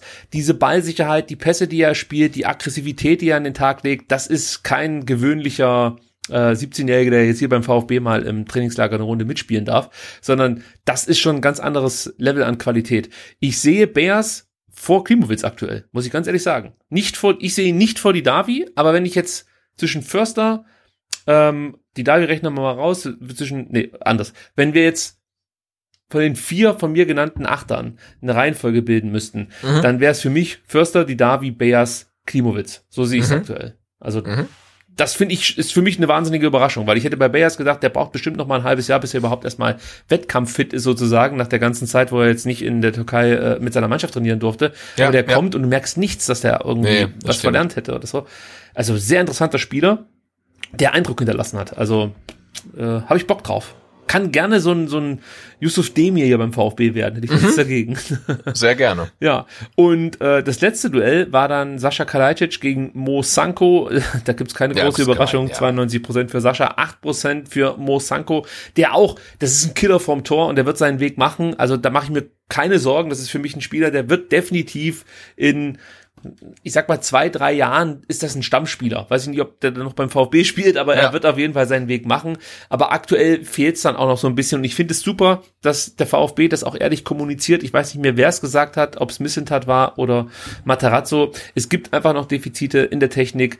Das Spielverständnis und das Konzentrationsvermögen sind noch nicht da, wo du es brauchst, wenn du wirklich in der Bundesliga regelmäßig spielen möchtest. Deswegen ist für Sanko eigentlich der jetzt eingeschlagene Weg genau der richtige, mit den Profis trainieren bei der zweiten Mannschaft spielen, der wird da für viele Tore sorgen, da bin ich mir sicher. Äh, da wird ein Chiplock große Augen machen teilweise. äh, und ab und zu wird er dann auch im Kader stehen, ähm, ja, vom, von der Bundesligamannschaft und vielleicht mal zum Einsatz kommen. Also das schließe ich nicht aus und ich bleibe weiterhin dabei. Also der Sanko wird seine Einsatzminuten bekommen, auch in der Bundesliga. Nur ist für mich natürlich keine Alternative, sollte jetzt auch zum Beispiel Kalajdzic den Verein verlassen oder so. Also das ist, das ist noch nicht das, das Niveau, äh, das du brauchst. Aber dass wir überhaupt Alternativen haben und so junge Spieler in der Hinterhand haben, wo man sagen kann, ey, in zwei, drei Jahren ist das definitiv ein, ein Bundesligaspieler oder ja, vielleicht wechselt er auch eine andere Liga, aber ihr wisst, was ich meine. Das ist doch mega. Also das ja, macht Spaß, den VfB mitzuverfolgen. Ja, und überhaupt, dass du zwei 17-Jährige hast mit ähm, über Beas und mit äh, Mosanko, die im Dunstkreis oder bei Beas vielleicht sogar schon mehr als Dunstkreis ähm, der, der Profimannschaft äh, sind, das ist halt brutal. Ne? Das haben wir beim VfB wirklich lange, lange nicht gesehen. Wir haben gesagt, äh, Doppel sechs, ne? wer, wer hat da die besten Chancen, wenn er nicht verletzt wäre? Ähm, Ahamada, der ist 19, ja. Nikolas Nate ist 21. Du hast einen Clinton Mola mit, mit, mit 20, einen, einen Tongi Kulibadi, der schon eine Bundesliga-Saison auf dem Buckel hat, der ist auch 20. Jetzt äh, Momo Sissé verletzt 18. Also gerade das Mittelfeld, das ist halt so brutal jung, das sind halt so große Talente, die zum Teil auch schon gezeigt haben, ähm, was sie wirklich drauf haben. Dann, dann kommen jetzt Leute dazu wie ein Jordan Meyer mit, mit, mit 19. Äh, ein Roberto Massimo ist auch erst 20. Lee Eckloff, darfst du auch nicht vergessen. Genau, die Eckloff ist, ist 18, ne? Und jetzt, jetzt gerade ein Massimo, das fühlt sich an, ob der schon irgendwie fünf Saisons gespielt hat in der, in der Liga. Also das ist halt echt irre, also wie jung die Mannschaft ist. Absolut, also da ist noch viel möglich und das ist auch das, worauf ich Bock habe und da bin ich bereit, ein gewisses Risiko einzugehen, um nochmal auf die Thematik besser, schlechter oder gleich gut. Äh, genau, und auch wenn ich es kritisiert habe, ne, also wenn ich mir die Kaderstruktur angucke, also ich, ich finde den Weg absolut richtig und der ist halt sehr riskant und ich finde, man muss halt dann Rückschläge in Kauf nehmen, aber ich finde den Weg, den der VfB geht, ähm, gerade ähm, ja total äh, großartig und das Risiko ist es auf jeden Fall wert. Jetzt kommen wir zu meinem ganz persönlichen Main Event, Sebastian. Denn Sven Mislintat hat dem Kicker ein riesiges Interview gegeben. Und äh, ich bin ja großer Sven Mislintat Fanboy und hätte mir einfach gewünscht, dass irgendwie ein Mikrofon mitläuft oder so. äh, weil wenn man es dann hört, hat das dann oft noch mehr Impact bei Sven Mislintat. Ja, Aber die Aussagen, die es hier gab, und wir werden jetzt gleich so ein paar mit euch hier durchgehen, die sind so gehaltvoll und die geben so einen klaren Weg vor, das ist einfach nur großartig. Und äh, man kann mit Sicherheit auch ein paar Punkte kritisieren, hinterfragen, keine, keine Frage, gibt's. Aber wenn ich das vergleiche mit den Jahren, die wir jetzt gemeinsam hier durchstehen mussten, und da rede ich jetzt nicht nur von Reschke, da gab es genügend andere Kandidaten, die ihr Glück versucht haben, dann ist das für mich nicht nur für den VfB, sondern auch für Bundesliga-Verhältnisse äh, einfach herausragend, wie Missentat hier einen Weg aufzeichnet und den vor allen schon, vor allen Dingen schon seit äh, äh zwei Jahren hier beim VfB geht. Also es ist nicht so, dass Vermissentat sich jedes Jahr neu erfindet, sondern das, was er jetzt hier in diesem Interview mit uns teilt, das hören wir eigentlich schon seit 2019. Und ja. davon weicht er nicht ab. Und das ist, ist einfach was Besonderes. Nicht nur beim VfB, sondern auch in der Bundesliga. Und auch mit welcher Klarheit er zum Beispiel Matarazzo diese Jobgarantie ausstellt, ja, das ist einfach besonders in der Bundesliga. Ja, also er ist da auch wieder bereit, ein Risiko einzugehen. Weil natürlich, wenn der VfB sechs Spiele in Folge verliert, wird die Frage kommen, wie geht das hier weiter mit Matarazzo? Aber wir wissen und wir glauben Sven Missentat, ja, da, das ist uns egal. Der ist hier Trainer und wenn der am 34. Spieltag äh, sang- und klanglos absteigt, dann ist es halt so. Vorausgesetzt, ich bin hier noch Sportdirektor. Ansonsten äh, kann ich natürlich für nichts garantieren. Und weißt du, dass ich ihm diese Aussage abnehme und nicht wie bei Reschke mich kaputt lache, mhm. wenn er sowas sagt oder äh, ja. auch Wolfgang Dietrich, das zeigt ja schon mal, ähm, ja, aus welchem Holz Sven Missentat geschnitzt ist, sozusagen. Sebastian, ich möchte anfangen, wenn wir über das Interview sprechen, mit, eine Fra mit einer Frage, die der Kicker stellt in der Überschrift Mut oder Übermut. Ist ja so ähnlich wie das, was wir vorhin schon besprochen haben, aber ganz konkret gefragt. Ähm, ja, wie würdest du diese Frage beantworten? Äh, mit Mut zum Risiko, ne? Das haben wir eben schon thematisiert. Also ich glaube, es ist kein Übermut, sondern äh, ja, Missintat Materazzo und auch Hitzelsberger wissen ganz genau, was sie machen. Ich glaube auch, dass sie wissen, dass ihr Weg sehr riskant ist. Aber für mich ist es alles Entscheidende, dass die drei diesen Weg gemeinsam gehen. Und es ist, man hat ja in keiner Sekunde den Eindruck, dass äh, Pellegrino Materazzo glaubt, er bräuchte jetzt irgendwie erfahrene Neuzugänge und Missintat sagt, nee, nee, du kriegst halt hier den nächsten 17-Jährigen aus Frankreich, sondern die gehen diesen Weg gemeinsam und sie äh, glauben an die gleiche Vision. Und ich finde, das ist halt das Pfund, mit dem sie wuchern können. Das ist das alles Entscheidende, dass sie die gleiche Vision vom VfB für die Zukunft haben. Und deswegen glaube ich auch, dass es funktionieren wird. Weil wir haben schon um, ähm, oft genug erlebt, dass Trainer und Sportdirektor komplett anders ticken. Und das ist zum Scheitern verurteilt. Aber wir haben seit langer, langer Zeit erstmals die Konstellation, dass die, die an den entscheidenden Stellen sitzen, ähm, in eine Richtung marschieren. Und das, das finde ich gut. Insofern nicht Übermut, sondern Mut, ähm, aber halt mit einem großen Risiko. Ja, und das ist auch ein Signal an die Mannschaft. Also wenn Trainer und eben dann der Sportdirektor zusammen einen Kader zusammenstellen und sagen, hey, ähm, also in dem Fall der Sportdirektor, dieser Trainer bleibt unser Trainer, äh, dann nimmst du natürlich der Mannschaft schon alle Alibis. Äh, also dann muss delivered werden und dann passt wahrscheinlich auch kein Platz zwischen den beiden. Und es kann nicht so eine Situation entstehen, wie was, da muss ich leider Gottes Reschke wieder ausgraben, dass dann halt plötzlich der Sportvorstand in dem Fall in der Kabine steht und äh, gestandene Spieler zusammenfaltet. die dann weinend wieder das Spielfeld betreten müssen. All das haben wir hier erlebt von nicht allzu langer Zeit. Also ähm, einfach nur großartig. Und wir fangen mal damit an, dass der Kicker natürlich erstmal ähm, wissen möchte, wie Matarazzo die aktuelle Situation, nicht Matarazzo, wie Missentat natürlich die aktuelle Situation bewertet, was zum Beispiel überraschende Abgänge angeht. Also der Kicker fragt konkret, bereitet es Ihnen keine Sorgen, dass jederzeit noch Abgänge zum Beispiel von Sascha Kalajdzic drohen? Und Sebastian, du kannst ja mal vorlesen, wie Sven Missentat äh, darauf antwortet. Genau, in meiner schönsten äh, Missintat äh, Voice antworte ich, ähm, es ist nicht jederzeit möglich, sondern nur mit unserer Zustimmung. Daher nein. Sorgen würde mir bereiten, wenn wir nicht schon 38,5 Millionen Euro erwirtschaftet hätten.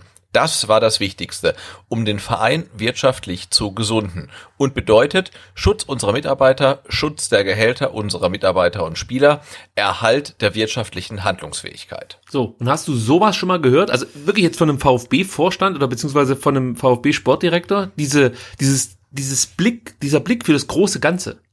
Weißt du, also nee, das, nee, nee, das ist neu. Also, dass sich ein Sportdirektor nicht nur um Sportliche kümmert, sondern auch darum, dass dann äh, die Sekretärin in, der, in ihrer Geschäftsstelle ähm, ihr Gehalt rechtzeitig bekommt, ähm, das haben wir so tatsächlich noch nie erlebt. Ja, und dass man praktisch nicht auf Teufel komm raus äh, versucht, jetzt hier irgendwie Spieler zu verpflichten und ähm, ja, sag ich mal, auf, ohne Rücksicht auf Verluste ja. sozusagen ähm, Verpflichtungen tätigt, die dem Verein später auf die Füße fallen äh, auch das ist besonders. Und auch, auch hier sage ich wieder, nicht nur für den VfB, sondern für die Bundesliga, weil eigentlich handeln auch Sportvorstände, Sportdirektoren immer kurzfristig und äh, oder mit wenig Weitsicht, sondern versuchen irgendwie über eine Saison zu kommen. Aber bei Missentat hast du das Gefühl, nee, der verfolgt einen Plan. Und da kommen wir auch noch gleich drauf zu sprechen. Äh, ich habe es gerade eben schon gesagt, ich finde es halt einfach besonders, dass er immer wieder seine, seine Ideen mit uns teilt äh, somit dafür sorgt, dass alles transparent ist und an sich dann auch für uns nachvollziehbar und schlüssig. Also das ist einfach großartig, ja. Also wahrscheinlich bin ich ein zu großer Fanboy, gerade. Aber sei es drum. Wir haben gerade über den Missentatweg gesprochen. Ähm, und auch da wird natürlich vom Kicker nachgebohrt. Es wird zum Beispiel gefragt, viele Clubs setzen auf junge Spieler. Gibt es eine Grenze nach unten, bis Erfolg sich irgendwann ausschließt? Sebastian, was antwortet Semissentat auf diese Frage? Genau, er sagt dazu, ich versuche immer die beste Qualität zu verpflichten, ungeachtet des Alters. Mit unserem Budget ist es schwer, zum Beispiel einen 23-Jährigen zu holen, der sicheres Champions League Niveau hat. Also suchen wir nach Spielern, von denen wir glauben, dass sie das Potenzial haben, eines Tages Champions League spielen zu können. Jünger kaufen und entwickeln. Das ist der Schlüssel. Und das ist er auch. Und auch hier muss ich wieder auf die Vorgänger von Sir Missentat rumreiten, die natürlich dann auch mal äh, Spieler geholt haben, die mal Champions League Potenzial hatten und dementsprechende Gehaltsforderungen anmeldeten. Und als sie dann beim VfB spielten, hat man gemerkt, okay, also das Champions League Potenzial oder Niveau erreichen sie nicht mehr ganz, dafür die Gehälter umso, umso eindringlicher. Also das ist halt genau das, was Missentat nicht macht. Und das ist für mich der richtige Weg. Ja, absolut. Ich meine, früher, du hast gerade gesagt, früher hat der VfB Spieler verpflichtet, die mal Champions League Niveau hatten. Jetzt äh, verpflichtet man Spieler, die vielleicht mal Champions League Niveau haben werden. Ja? Also das ist äh, eine ganz andere Herangehensweise ähm, und bislang hat sie sich ausgezahlt. Und es gibt ja eigentlich wirklich nur diese zwei Möglichkeiten für den VfB. Okay, du könntest dann noch so eine Zwischen- oder so eine so eine so eine Twitter-Lösung anstreben, dass du sagst, ich hole alte, gestandene Spieler und setzt total auf die Jugend, aber da könnte ja. es auch so einen Culture Clash geben, also es ist auch schwierig, aber wie es halt Missetat sagt, die fertigen Spieler kriegt der VfB nicht. Also du musst entweder die alten Hasen nehmen, so wie es zum Beispiel Union macht, ja, die genau. äh, dann, dann, dann alte, gestandene Spieler holen, oder du setzt auf die Jugend. Und ganz ehrlich, ich finde diesen Weg auf die Jugend zu setzen, deutlich besser, passt auch besser zum VfB Stuttgart. Ja, also absolut. ist für mich der richtige Weg. Ähm, der Kicker legt aber hier auch nochmal den Finger in die Wunde und sagt, ausbilden, um äh, wieder abzugeben, klingt wenig sexy. Und Missintat sagt, wieso? Es ist ein Teil eines Prozesses, nicht nur Spieler zu entwickeln, sondern mit dem Profit dann auch den VfB. Nur mit Entwicklungsschritten als Club schaffen wir es im Idealfall, die Spieler immer länger halten zu können. Vor zwei Jahren wären wir nicht in der Lage gewesen, Leistungsträger wie Orel Mangala oder Wataru Endo zu halten und mit ihnen zu verlängern. Aber der nächste Schritt kommt nicht automatisch. Ja, auch das wieder der Dortmunder Weg, möchte ich fast schon sagen du merkst halt, ähm, welche Vorteile das mit sich bringt, wenn du auf junge Spieler setzt. Weil das muss man vielleicht noch dazu sagen, wenn du diesen anderen Weg gehst, den zum Beispiel ein Reschke eingeschlagen hat und du holst 30-jährige Spieler, die mal gut waren und vielleicht noch ein, zwei gute Jahre haben, dann ist das ähm, rausgeschmissenes Geld, möchte ich fast schon sagen. Klar, du hältst vielleicht die Klasse, aber du wirst diese Spieler nicht weiter veräußern können und damit Geld verdienen können, sondern du bezahlst mehr oder weniger drauf. Und bei Missentat habe ich immer das Gefühl, egal welchen Transfer er tätigt, es wird nie ein krasses Minusgeschäft für den VfB. Selbst wenn ein ja. Spieler nicht funktioniert, ähm, nimmt er dann oft Optionen, wie zum Beispiel, äh, ja, dass er sagt, äh, wir leihen den Spieler erstmal aus oder äh, wir, wir zeigen ihm gleich diesen Weg auf, dass man vielleicht dann auch noch mal ein Jahr über die zweite Mannschaft gehen muss und die Spieler müssen dem zustimmen. Also das war ja dann zum Beispiel auch für einen Bayers äh, ein Kriterium. Wenn du zu uns kommst, du musst dann wahrscheinlich auch erstmal in der zweiten Liga, äh, in der zweiten Liga sage ich schon, in der zweiten Mannschaft spielen.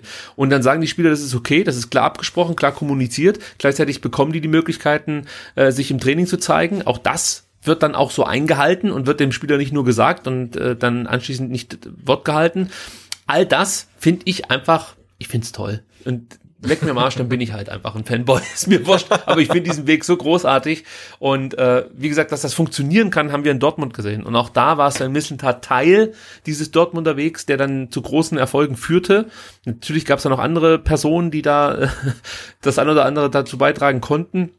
Aber äh, ich würde mal sagen, das ist eigentlich wirklich auch der Weg, den der VfB gehen kann. Damit meine ich nicht, dass der VfB in, in vier, fünf Jahren in der Champions League spielt. Das meine ich gar nicht.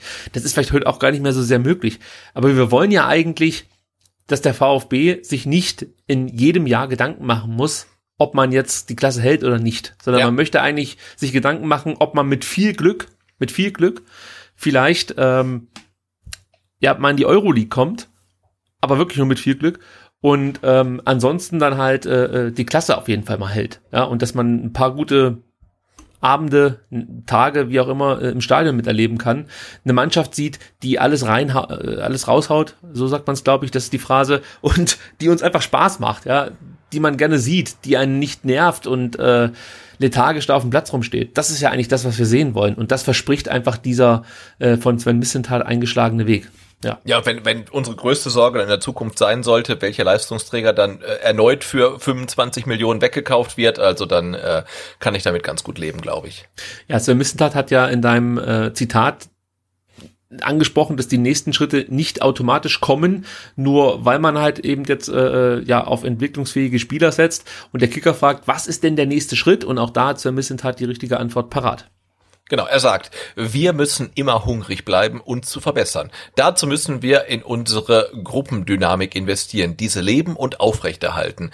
Das sind die Kernelemente bei uns, auf jeder Ebene. Wir müssen uns im sportlichen Reich verbessern und im Marketing in der Lage sein, mehr Einnahmen zu generieren, was wiederum dabei helfen würde, weniger Einnahmen aus Transfers generieren zu müssen äh, und es uns deutlich einfacher machen würde, uns ins, im gesicherten Mittelfeld festzusetzen. Ja, da spricht er eigentlich fast schon wie so ein Sportvorstand, wenn man sich das so ja, durchliest. Klar. Ja, also auch das haben wir ja schon mal thematisiert, ob es nicht vielleicht mal irgendwann eine Option wäre, Sven Missentat seinen Posten hier beim VfB dann nochmal so, ja, noch schmackhafter zu machen, so möchte ich es mal sagen. Also aktuell ist es ja so, dass Thomas Hitzisberger Vorstandsvorsitzender und Vorstandssport ist. Also vielleicht wäre das dann so der nächste Schritt für Sven Missentat hier beim VfB und vielleicht noch ein Pfund, das man in die Waagschale werfen könnte, wenn es darum geht, Missentat über 2022 hinaus hier beim VfB zu halten. Weil, ja, Interessenten wird es wahrscheinlich genügend geben, vor allem wenn es ja. jetzt nochmal gut geht und äh, seine Wette wieder aufgeht. Also dann könnte ich mir vorstellen, dass die ersten auch mal einen Geldbeutel aufmachen würden für unseren Sportdirektor. Ja. Ähm, dann habe ich mir noch was rausgesucht und zwar äh, geht es da um die aus meiner Sicht sehr gute Einschätzung der aktuellen Lage beim VfB Stuttgart. Und da ist es so, dass der Kicker nachgefragt hat, ähm, ob man die Entwicklung einer Mannschaft auch tabellarisch ablesen kann, also ob die da ablesbar ist. Und auch da sagt Sven Missentat erstmal einleiten. Was Gutes, Sebastian, kannst du es ganz kurz vortragen? Naja, klar, er sagt natürlich dazu, äh, nein, dazu ist in einer Saison zu viel vom Zufall abhängig. Ich habe letzte Saison gesagt, wir gehören zum dritten Drittel der Liga. Tabellenplatz 13 ist eigentlich unser Platz 1. Dass wir am Ende minus Vierter geworden sind, ist nicht schlecht. Und dann fragt der Kicker, und das bedeutet? Nichts, denn im Prinzip hängen wir immer noch in der genannten Gruppe. Je weiter oben wir stehen, desto weniger Gefahr laufen wir, Probleme zu bekommen, wenn man mal nicht seine volle Leistung aufgrund von zum Beispiel Verletzungen abrufen kann oder sich gute Leistungen auf dem Platz nicht in einer verdienten Punkteausbeute widerspiegeln.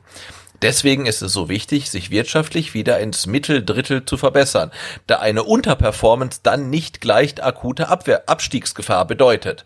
Die Clubs zwischen Tabellenplatz 13 und 18 haben keine Marge für Fehler. Ja, und das ist wieder so eine Aussage, die musst du dir ausdrucken und wirklich äh, irgendwo ins Zimmer hängen und immer wieder lesen, weil das ist genau das, äh, was das Ziel des VfB Stuttgart sein muss. Also, weißt du, da erinnere ich auch wieder an, an alte Tage, als dann sofort davon gesprochen wurde, dass man ins europäische Geschäft einziehen Ja, sollte. ja, ja. Es geht wirklich darum, einfach auch mal, ja, wenn es mal nicht so läuft, nicht direkt in Gefahr zu geraten, dass das große Ganze in den Arsch geht, sprich, dass man absteigt. Und genau da sind wir halt aktuell noch. Also wenn sich bei uns jetzt nochmal zwei Spieler verletzen, dann gebe ich dir absolut recht, dann wird es ein Höllenprogramm werden, diese ersten vier, fünf Spieltage für den VfB Stuttgart. Und wenn die, die ersten vier, fünf Spiele nicht gewinnen und am Ende dann nur mit zwei Punkten dastehen nach, nach eben fünf Spieltagen, dann wird ja auch wieder Dampf auf der Tube sein. Gar keine Mhm. Frage. Ja. Ähm, aber trotzdem muss man halt verstehen, dass dieser Weg, den der VfB jetzt geht, ähm, der richtige zu sein scheint. ich möchte mir dann noch ein kleines Netz äh,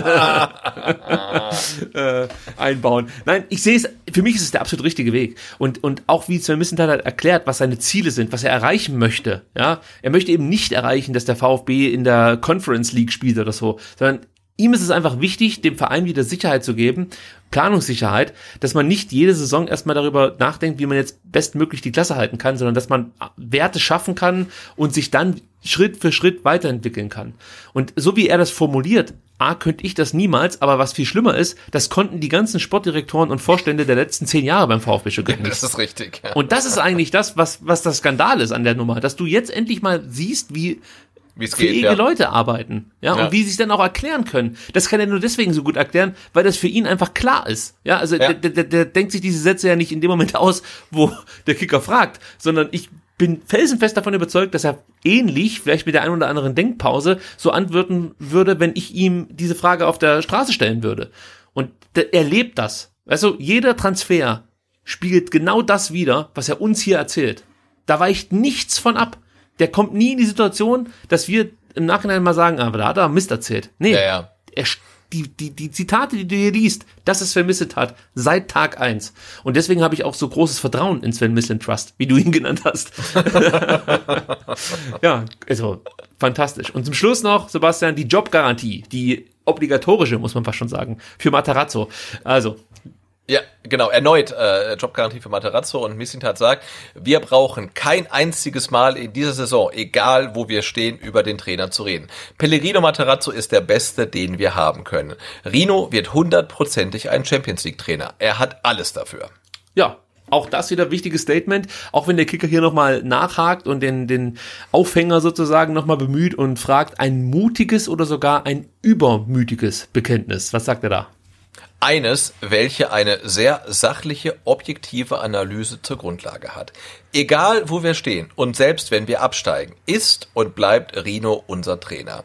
Das bedeutet definitiv Entwicklung für den VfB. Hin zu Konstanz und zum Verständnis, dass wir nur als Gemeinschaft eine Krise bewältigen können, wenn es denn eine gäbe. Hin zum Verständnis, dass sich jeder im Club in die Verantwortung nimmt. So, keine Alibis. Und das ist es. Wir müssen das als Gemeinschaft hinbekommen. Und wenn ich wir sage, also ich, ich meine dann wirklich auch wir. Wir auf den Rängen, die Spieler, der Sportvorstand, der Trainer, der Trainerstab, die Reha-Abteilung, die Mediziner, alle. Das geht nur gemeinsam. Der VfB ist in Situation, das hat Matarazzo, äh, scheiße, hat Missentat so schön erklärt, man kann sich keine Fehler leisten. Und das, das fängt für mich wirklich beim kleinsten Glied an. Also das ist nicht nur irgendwie auf dem Platz zu, äh, zu münzen, sondern überall fängt das an. Äh, sei es bei den, bei den äh, Masseuren oder was weiß ich. Es muss immer alles passen. Und wir können auch unseren Beitrag leisten, indem wir die Mannschaft halt unterstützen. Jetzt scheint es ja wieder möglich zu sein, ja. Und zu pushen.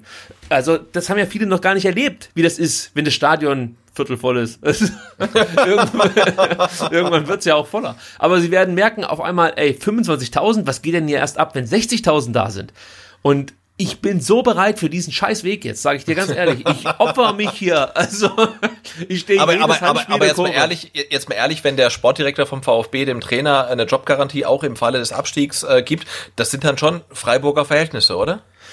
Aber auch hier, er erklärt's mir ja sinnvoll. Und du siehst ja auch, wie er arbeitet, wie Matarazzo arbeitet. Du merkst ja einfach, ja, er entwickelt junge Spieler weiter. Das war immer so ein großer Kritikpunkt bei Trainer in der Vergangenheit.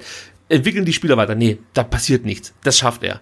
Dann sieht man, dass er eine ganz klare Spielidee hat und er in der Lage ist, Spieler dann auch zu integrieren. Also wenn Leute dazukommen, gelingt es Matarazzo, diese Spieler zu integrieren.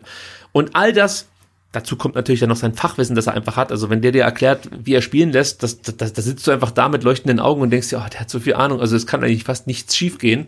Es ist am Ende nur noch eine Qualitätsfrage. Äh, all das noch mit einbezogen, dann muss ich sagen, hat halt Sven Mistent hat auch recht. Also wer soll es denn besser machen aktuell mit diesem Kader? Ich sehe jetzt wirklich keine Trainer auf dem Markt, die es besser machen könnten als ein Matarazzo.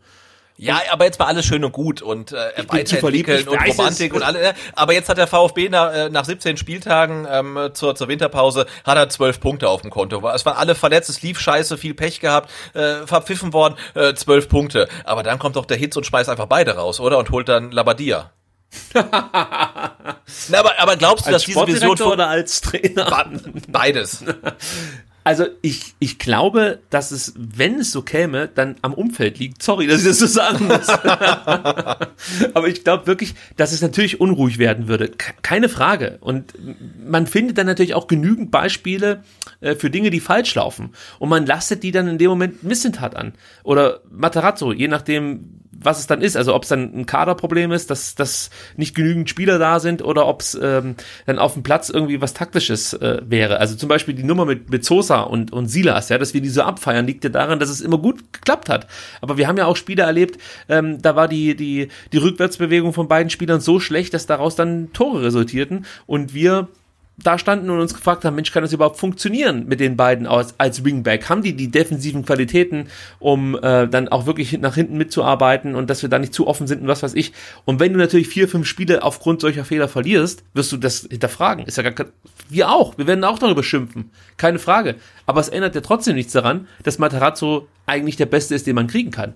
Also ich sage ja nicht, dass es jemand anders auch schaffen würde, mit dem VfB die Klasse zu halten. Aber ich bezweifle, dass er besser ist. Also rein als Trainer, qualitativ. Das bezweifle ich. Deswegen gehe ich mit und sage, ja, das ist aktuell der beste Mann, der den VfB trainieren kann. Ich sehe da keinen, der es deutlich besser machen würde. Anders, nee, ja. das bezweifle ich nicht. Ich sag nur, also wenn da mal der Alltag, so. der Alltag kickt, ja, und der VfB so. in eine Misserfolgswelle reinkommt, also ob man dann halt irgendwie wirklich am Trainer festhalten kann, wenn es halt so gar nicht läuft. Und, das wird äh, spannend also, zu sehen. Da, da, bin ich, also ich, ich wünsche es mir eigentlich nicht, aber irgendwie wünsche ich es mir auch schon, dass irgendwie die Vision von Missint hat mal dem Realitätscheck unterzogen wird. Weil wenn man auf letzte Saison zurückblickt, muss man sagen, ey, es lief einfach brillant. Ja, der VfB war nie wirklich in Abstiegsgefahr. Ähm, es gab so ein paar Spiele, wo man dachte, okay, das sollten sie jetzt vielleicht gewinnen, wie damals gegen Bremen. Ähm, haben sie dann auch gewonnen, aber es war ja eine sehr, sehr ähm, relaxte Saison und ich glaube, die kommende Saison wird nicht so werden. Und äh, da bin ich mal gespannt, wenn es dann mal wirklich knirscht im Gebälk, ähm, wie sich dann so diese ganze Fußballromantik und die ganzen Bekenntnisse, ähm, also was die dann halt in der Realität dann ähm, noch hergeben. Ich glaube, was helfen könnte, um dann gerade äh, ja im medialen Umfeld, aber auch im Fanumfeld ein bisschen für Ruhe zu sorgen, ist die Qualität, die Materazzo und Misseltat haben, ähm, Dinge dann auch zu erklären. Also warum was schief lief, kann Materazzo, finde ich, relativ gut erklären. Sven Misseltat ist da, wenn ich da an das Spiel gegen Karlsruhe zurück. Äh, ich wollte es gerade sagen, Sport etwas, im dritten nach ja, dem Derby, nach, wow, also. Aber warum? Warum ist das so? Weil er, weil er selber wütend ist. Das kotzt den einfach an, ja. Und er, er selber erkennt ja, behaupte ich jetzt einfach, der Matarazzo ist nicht das Problem, Leute. Also lasst uns nicht über den Trainer reden. Und deswegen äh, habe ich manchmal das Gefühl, dass der sich persönlich fast schon, also dass es den einfach nur ankotzt, dass dann Leute halt immer wieder dieses Trainerthema aufmachen, sondern dass es andere Dinge sind. Und damals muss man jetzt rückblickend sagen, lag es ja wirklich nicht am Trainer. Es lag offensichtlich daran, dass es auch innerhalb der Mannschaft immer noch nicht so ganz rund lief. Ja. Und es den einen oder anderen Störenfried gab äh, der dann vielleicht auch Entwicklungen von jungen Spielern durch äh, missmutige, äh, ach, lassen wir es einfach. Äh, auf jeden Fall äh, glaube ich, dass das hat das einfach erkennt und ihn kotzt es dann einfach an, dass, dass die Leute das offensichtlich nicht erkennen, dass Materazzo vielleicht nicht das Hauptproblem ist in dem Moment, sondern vielleicht der ein oder andere Spieler oder manchmal auch gute Gegner. Kann ja auch mal ein Grund sein, dass man Spiele verliert. Äh, ob das jetzt ja, bei Karlsruhe der, der, Fall war, ja, ja äh, sei mal dahingestellt. Und ich gebe dir recht, es wird eine schwere Saison, keine Frage. Das wissen wir alle. Aber es ist auch nicht so, dass wir uns in die Hosen scheißen müssen. Also man muss halt auch mal schauen, äh, was machen die anderen so, ja. Und da sehe ich halt, dass der VfB auch da rein qualitativ eigentlich einen Kader hat, um Platz 12, 13, 14 zu erreichen. Also das wäre jetzt kein Wunder, wenn man das mit diesem Kader schaffen würde. Ähm, ein Wunder wäre es aber für VfB-Verhältnisse, dass es auch in Krisensituationen verhältnismäßig ruhig bleibt Ja, und am ja, Ende der schön. Trainer ja, im, Ja. Im, im, weiter im Sattel sitzt. Ähm, ich ich wünsche es mir so sehr, also wirklich, ich wünsche es mir so sehr, dass es funktioniert und auch ich bin da so ein bisschen Katastrophentourist und würde gern mal sehen, wie das aussehen würde, wenn der Matarazzo sechs Spiele in Folge verliert, ja. Ähm, Na, vier reichen auch schon vielleicht. Oder sechs du? Spiele ohne Sieg. Aber also ich würde viel, wirklich viel Geld drauf setzen, dass die kommende Saison nicht so ruhig wird wie die letzte. Medial oder von, von den Ja, auch tabellenplatzmäßig und so weiter. Okay, also ich okay. glaube, der, der VfB wird schon, ga- also Auftakt wird ganz entscheidend sein. Ne? Also Ja. mit der wirklich äh, ersatzgeschwächten Mannschaft mit viel Verletzungspech und äh, Ausfällen und so weiter. Also wie du in die Saison reinkommst, wird ganz entscheidend sein. Ähm, aber ich halte es auch nicht für ausgeschlossen, dass man am Anfang oder auch mal zwischendrin irgendwie ganz tief unten drin hängt und auch tiefer ähm, als in der letzten Saison. Ja, also davon gehe ich ehrlich gesagt aus. Also nochmal Platz 9, das kann ich mir fast nicht vorstellen, aber wenn es am Ende der 13. ist, das würde ich jetzt so tippen, Platz 13, 14, ähm, dann kann ich damit leben. Ja, Absolut. Und Also hoffentlich wenn du drei, wenn du drei, drei, drei. Mannschaften hinter dir lässt, ist für mich alles, alles cool. Ja. Dann kommen wir jetzt zum Transfer-Update. Da gibt's nicht allzu viel zu berichten. Natürlich dreht sich alles um Sascha Kalajdzic. Bleibt er oder bleibt er nicht? Er selber kann es auch noch nicht so richtig sagen. Er sagt aber auch, das muss man hier erwähnen, natürlich kann ich mir vorstellen, meinen Vertrag zu verlängern. Warum sollte ich das nicht können? Aber das müsste auch passen. Das entscheide nicht nur ich, das entscheiden auch andere. Ja, also warum soll es nicht klappen? Klar, wir haben es ja mehrfach schon erwähnt, der VfB würde gerne den Vertrag mit Sascha Kalajdzic verlängern. Er selber geht ja auch mit der Situation sehr, sehr offen um. Ja, ich finde das erfrischend ehrlich, ja, wenn man sich hinstellt und sagt, ja, von mir aus bleiben wir ja noch mal ein Jahr. Wenn es für alle Seiten passt, unterschreibe ich. Aber ich möchte mir halt auch andere Optionen offen halten und er sagt ja auch ganz klar, wenn ich oder die Person, deren Meinung mir am wichtigsten ist, der Meinung sind, dass es etwas gibt, das mich wirklich beeindruckt und wo ich sage, das möchte ich machen, dann mache ich das auch. Und das ist so ein klares, ehrliches Statement. Ich finde es okay. Einziger Kritikpunkt, ich weiß nicht, wie du es siehst, als Verein hätte ich auch mal irgendwann gern ein bisschen Klarheit. Gerade wenn es so eine wichtige äh, Position ist und vor allen Dingen dann noch eine Position ist, die du nicht einfach mal so neu besetzen kann. Also du findest nicht an jeder Ecke einen Ersatzstürmer sozusagen, der ein ähnliches Niveau hat, sondern das ist fast schon die Königsdisziplin aktuell, einen gescheiten Stürmer zu verpflichten. Also das ist das Einzige, was ich so ein bisschen kritisiere, dass ich von Seiten des VfB Stuttgart äh, das nicht so cool finden würde, dass der Spieler sich da nicht ganz so deutlich äußert und offensichtlich schon bereit ist, den Markt zu checken. Ähm, aber aus Spielersicht wahrscheinlich legitim. Ja, aus Spielersicht natürlich komplett legitim und vor der EM fand ich diese Offenheit auch noch sehr erfrischend. Ähm, jetzt nach der EM muss ich sagen, jo, jetzt, äh, äh, weißt du, er sagt das so, ich entscheide mich um fünf vor acht, ob ich ähm, um acht ins Kino gehe oder nicht. Das ist für ihn natürlich völlig okay, aber dann möchte man ihn schon fragen, ey, Sascha, du weißt schon, wenn du irgendwie kurz vor Ende des äh, Transferfenster Schlusses wechselst, dass du den VfB damit völlig in die Scheiße reitest, oder? Also, und ich finde, so ein Bewusstsein muss ein Spieler auch haben. Und Missin hat es ja, hat's ja auch gesagt, irgendwie eine Deadline zu setzen ist irgendwie Quatsch, weil da kommt ein, ein, ein Club an und bietet halt irgendwelche Wahnsinnssummen, da muss man eh einknicken. Ähm, aber ja, bei, bei aller Transparenz und bei aller Offenheit und äh, äh, erfrischenden Ehrlichkeit, die dann Kalajdzic an den Tag legt, äh, ja, sag ich halt, ja, aber je später du deine Entscheidung triffst, desto blöder ist es äh, für den Verein, den du dann verlässt. Und wenn du gehst, dann gibt, haben wir hat der VfB noch genau zwei Stürmer, und das sind Al Gadoui und der 17-jährige Mo Sanko. Und dann ist der VfB aus meiner Sicht ziemlich am Arsch. Und Ja, ja. Äh, deswegen wäre es echt mal jetzt äh, wirklich sehr äh, dankbar für den VfB und für uns Fans, ähm, mal ein klares Statement von Kalajdzic zu hören, ich will weg oder ich will bleiben. Ja? Und dieses ewige Rum dann doch geeiere.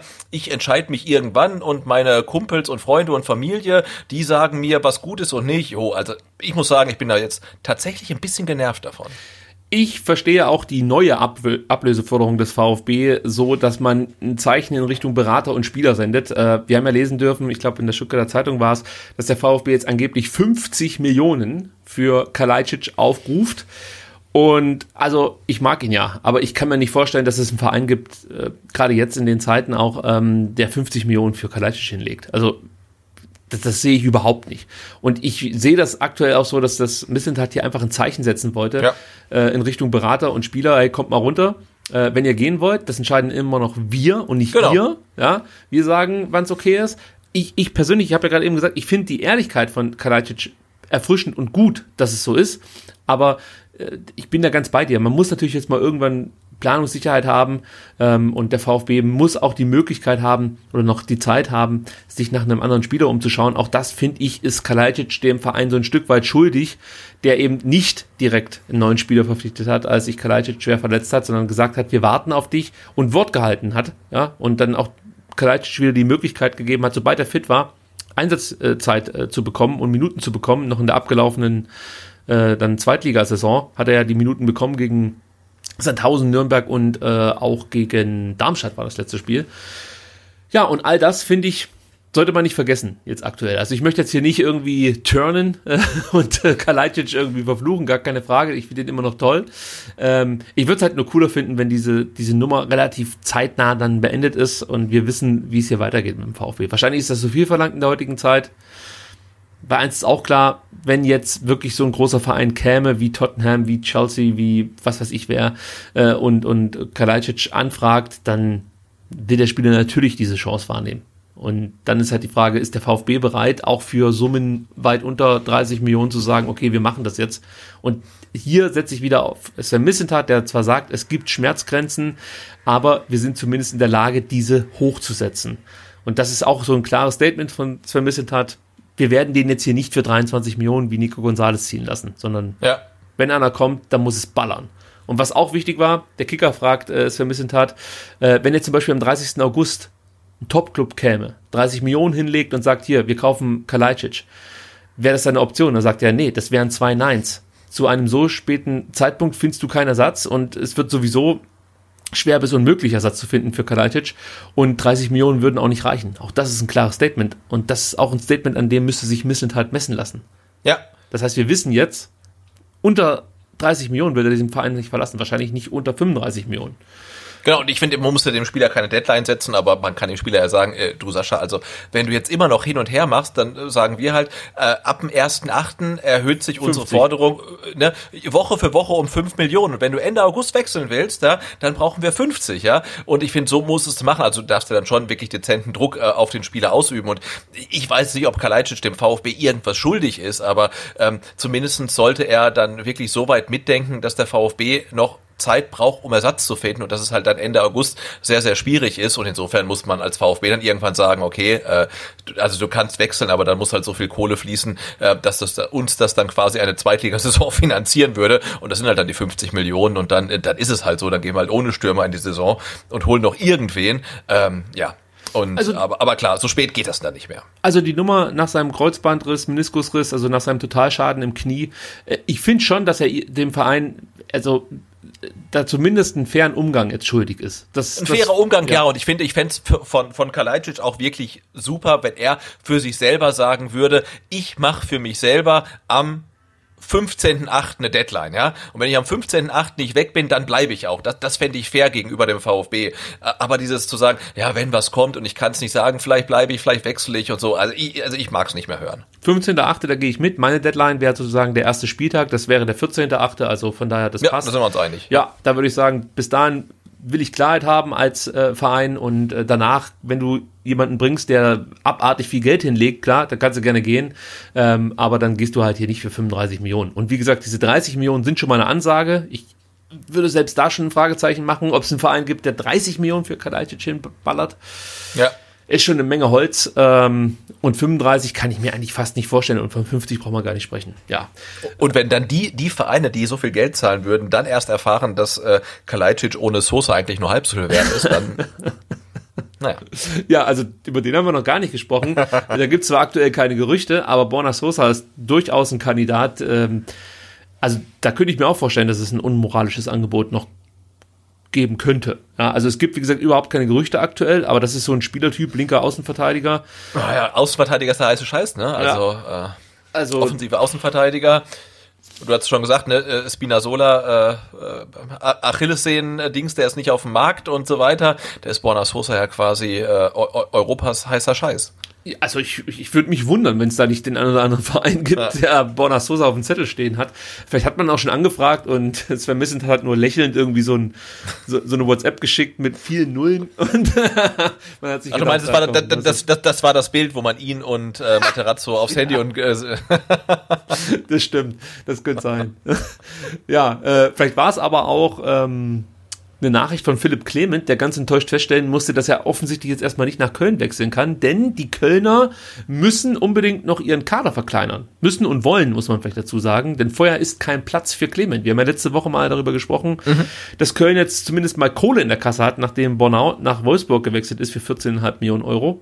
Ähm, aber das reicht wohl noch nicht. Also rein finanziell wäre es wohl schon möglich, Clement jetzt zu verpflichten, aber der Kader ist einfach noch zu groß. Baumgart möchte da für mehr Platz sorgen und bevor das nicht erledigt ist, wird auch ein Philipp Clement nicht nach Köln wechseln. Ähm, ja, wie gesagt, ich würde mich auch nicht wundern, wenn der VfB jetzt nicht mehr so erpicht darauf ist, dass Clement wechselt. Ja. Dass man sagt, wir brauchen dich, ja, bekommt er jetzt auch viel Einsatzzeit, war oft äh, mhm. äh, in der vermeintlich ersten Mannschaft dabei bei Testspielen. Also hat das auch gut gemacht, muss ich sagen. Einmal auf der 8, einmal auf der 6. Also das sieht alles ganz hervorragend aus.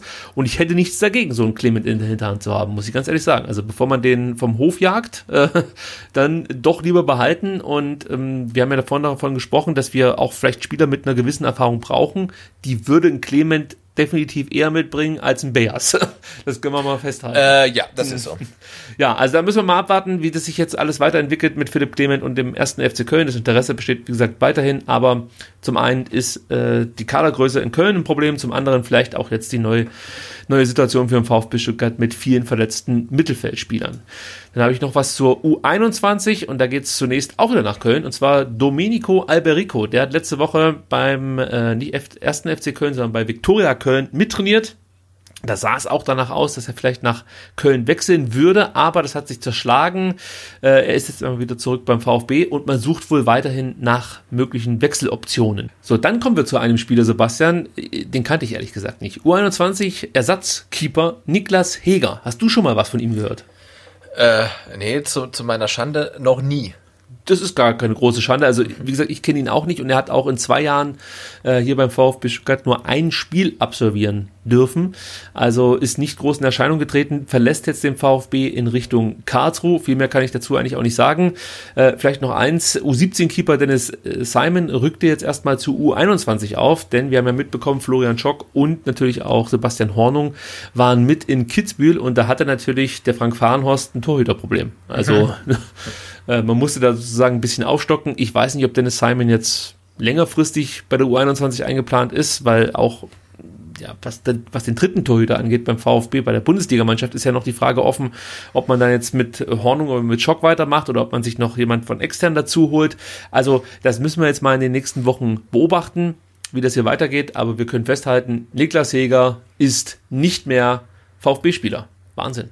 Ja, aber, aber das VfB äh, ähm, Torhüterkarussell ist echt äh, stark, stark in Bewegung. Ne? Also Kobel weg, äh, Gral weg, äh, Heger weg, äh, Florian Müller neu da, aber gleich bei Olympia. Also das ist echt äh, gerade sehr, sehr aufregend. Das stimmt. Also Torhüter äh, beim VfB Stuttgart aktuell zu finden, ist nicht allzu leicht. Also, wenn man so überlegt, wer da aktuell ähm, gerade dann auch bei der U21 eingesetzt wird und mittrainieren darf. Es ist schon spektakulär fast schon. Ja, und der Altersdurchschnitt hat sich natürlich massiv gesenkt durch äh, den Abgang von Jens Grahl, muss man auch dazu sagen. Also der VfB ist jetzt auch in Sachen Torhüter äh, ja, richtiger Entwicklungsverein geworden, muss man mhm. sagen. Gut, dann kommen wir abschließend. Nee, zwei Themen habe ich noch. Aber eins ist ganz wichtig. Wir wissen jetzt, der VfB spielt am 7.8. im DFB-Pokal gegen BFC Dynamo. Das Bundesgericht des DFB bestätigt uns den BFC Dynamo als Erstrundengegner. Die Revision von Blau-Weiß 90 Berlin wurde als teils unzulässig und unbegründet zurückgewiesen. Ja, wir haben ja darüber schon gesprochen. Blau-Weiß 90 Berlin hat über das Sport- und Verbandsgericht des Berliner Fußballverbandes versucht, ähm, ja, Einspruch einzulegen. Äh, ja, und, und, und dem BFC Dynamo sozusagen als Vertreter des BFVs im DFB-Pokal zu verhindern. Ich denke mal, so können wir es einigermaßen zusammenfassen. Damit sind sie jetzt gescheitert, auch in letzter Instanz, muss man sagen. Und wie schon gerade eben erklärt, der VfB wird am Samstag, 7.8.15.30 Uhr in Berlin gegen BFC Dynamo sprechen. Aber was viel wichtiger ist, Sebastian, wir werden mit dem Fanradio live dabei sein. Aus dem Genau. Fanprojekt Stuttgart. Genau, das Fanradio ist kein Radio. Das ist kein Radio, aber es heißt Es halt ist ein, Fanradio. es ist ein Fanradio-Video, wird's werden. Ja, aber es klingt, sag mal, ein bisschen umständlich, wenn man es so nennen würde. Äh, aber der Begriff Fanradio ist jetzt eigentlich, der ist jetzt einfach verbrieft. Also da, Nee, ich wollte nur noch kurz anmerken, dass das Fanradio nicht, wie man meinen könnte, wenn man Radio hört, nur ähm, per Audio kommt, sondern es kommt auch per Video. Und deswegen ist, absolut das, ist, der, ist der Begriff Radio vielleicht ein bisschen irreführend. Das stimmt. Also das müssen wir vielleicht hier nochmal erklären. Ich, ich bin jetzt davon ausgegangen, dass alle die letzte Folge schon gehört haben. Wir werden in Zukunft also das Fanradio nicht nur über ja, irgendeinem Server äh, äh, für euch zu, bereitstellen, sondern es wird über YouTube mit Bild ausgestrahlt. Und wenn es richtig gut läuft, sogar mit äh, laufender Spielzeituhr. Also ich weiß nicht, wie weit Julian in dieser Hinsicht ist, ob er schon irgendwie eine Möglichkeit gefunden hat, ähm, ja, einfach die, die, die Spielzeituhr einzublenden, so dass ihr euch mit uns synchronisieren könnt. Ähm, aber das ist die Idee, sage ich jetzt mal. Und getestet wird das jetzt am kommenden Samstag um, ich sag mal, 17.45 Uhr gehen wir live und Ja, werden das ja, ja, Spiel VfB Stuttgart gegen den FC Barcelona mit euch schauen. Und komplett ausflippen, wenn der VfB dieses Spiel gewinnt. Das ist ja schon mal klar. Ähm, aber da könnt ihr euch mal anschauen, wie es dann ähm, in Zukunft sein wird, wenn der VfB auswärts spielt. Das ist aktuell der Plan, dass wir dann mit dem Fan-Video äh, online Fanvideo-Radio-Projekt. Wie auch immer. Vielleicht finden wir auch noch einen besseren Namen äh, bis dahin. Aber das ist zumindest der Plan. Und wie gesagt, gegen Dynamo sind wir dann auch am Start. Dann habe ich noch mal was aus der ähm, Jugendabteilung des VfB Stuttgart, U21. Die verlieren auch ihr zweites Testspiel, in dem Fall dann mit 1 zu 4 gegen den Badinger SC im Schwarzwald. Allerdings muss man zur Ehrenrettung von Frank Fahrenhorst sagen, er hatte nur 15 gesunde Spieler. Also da war nicht allzu viel mit Rotation. Und ich gehe jetzt mal Aber ich glaube, Stefan Kunz wäre da froh drüber, 15 Spieler zu haben. Ja, stimmt, aber der hat zumindest einen 18er Kader zusammenbekommen. aber ich glaube, äh, aktuell sind nur noch 14 einsetzbar oder so. Ja, das stimmt. Äh, ja, also ich habe das Spiel natürlich nicht live irgendwie mitverfolgen können, aber ich habe mir sagen lassen, dass das größte Problem aktuell bei der U21 äh, ist, dass, dass so ein Stück weit die Effizienz fehlt und dass man sich defensiv dann eher naiv anstellt, um es mal so auszudrücken. Also man ist natürlich jetzt auch gerade in der Vorbereitung, da wird sich auch noch was entwickeln, ähm, aber es sind halt junge Spieler, und auch hier würde ich sagen, müssen wir geduldig sein. Also da gab es ja auch zu Beginn der letzten Saison schon viele, die sich Sorgen gemacht haben, ob der VfB die Mhm. vierte Liga halten kann. Und dann haben sie das wirklich äh, Sehr souverän ja, richtig ja. stark gespielt. Und Ja. auch, auch diese Saison sehe ich als, als Saison, wo man sich wahrscheinlich im Mittelfeld irgendwo tummeln wird. Ja. Also wir haben ja gehört, dass Frank Fahrenhorst gerne unter die ersten sechs kommen würde. Weiß nicht, ob man das schaffen kann, ähm, aber ich sehe den VfB definitiv nicht als Abstiegskandidat. Ja, hoffentlich fällt mir das nicht später mal auf die Füße. Der nächste Test ähm, steht dann übrigens am Samstag an. Vor dem Spiel des VfB Stuttgart gegen den FC Barcelona trifft der kleine VfB auf den FC Astoria Weidorf. Also äh, wer dabei sein möchte, Platz 1 am VfB Clubzentrum. Eintrittskarten zum Preis von 3 Euro gibt's online. Schlag zu, dann könnt ihr um 12 Uhr die zweite Mannschaft sehen, um, um 18 Uhr dann den FC Barcelona und wenn ihr zu Hause seid, das Fanradio. Perfekt. Ja, Genau, und zwischendurch könnt ihr, glaube ich, zum SSC gehen. Äh, da gibt's einen neuen Pächter. Soll auch ganz großartig sein, weil ihr habt ja ein bisschen Zeit zum Überbrücken. Ähm, aber es gibt auch gastronomische Angebote in der näheren Umgebung. Ja, und die Gastronomen sollte man unterstützen, denn die haben Ja. eine schwere Zeit hinter sich. Und ich habe mir sagen lassen, wer auf Pommes steht, der kann in die Schwemme gehen. Da gibt's die besten Ja. Pommes der Welt. Und soweit ich weiß, steht da immer noch Bernd Sauter, der über die Pommes referiert. Also wenn ihr Bernd Sauter kennenlernen wollt, am Samstag in der Schwemme. Nein, das ist äh, hier einfach nur Kokodoris gewesen. Nicht, dass jetzt jemand irgendwann schreibt, ey, ich war in der Schwemme, der Sauter war nicht da.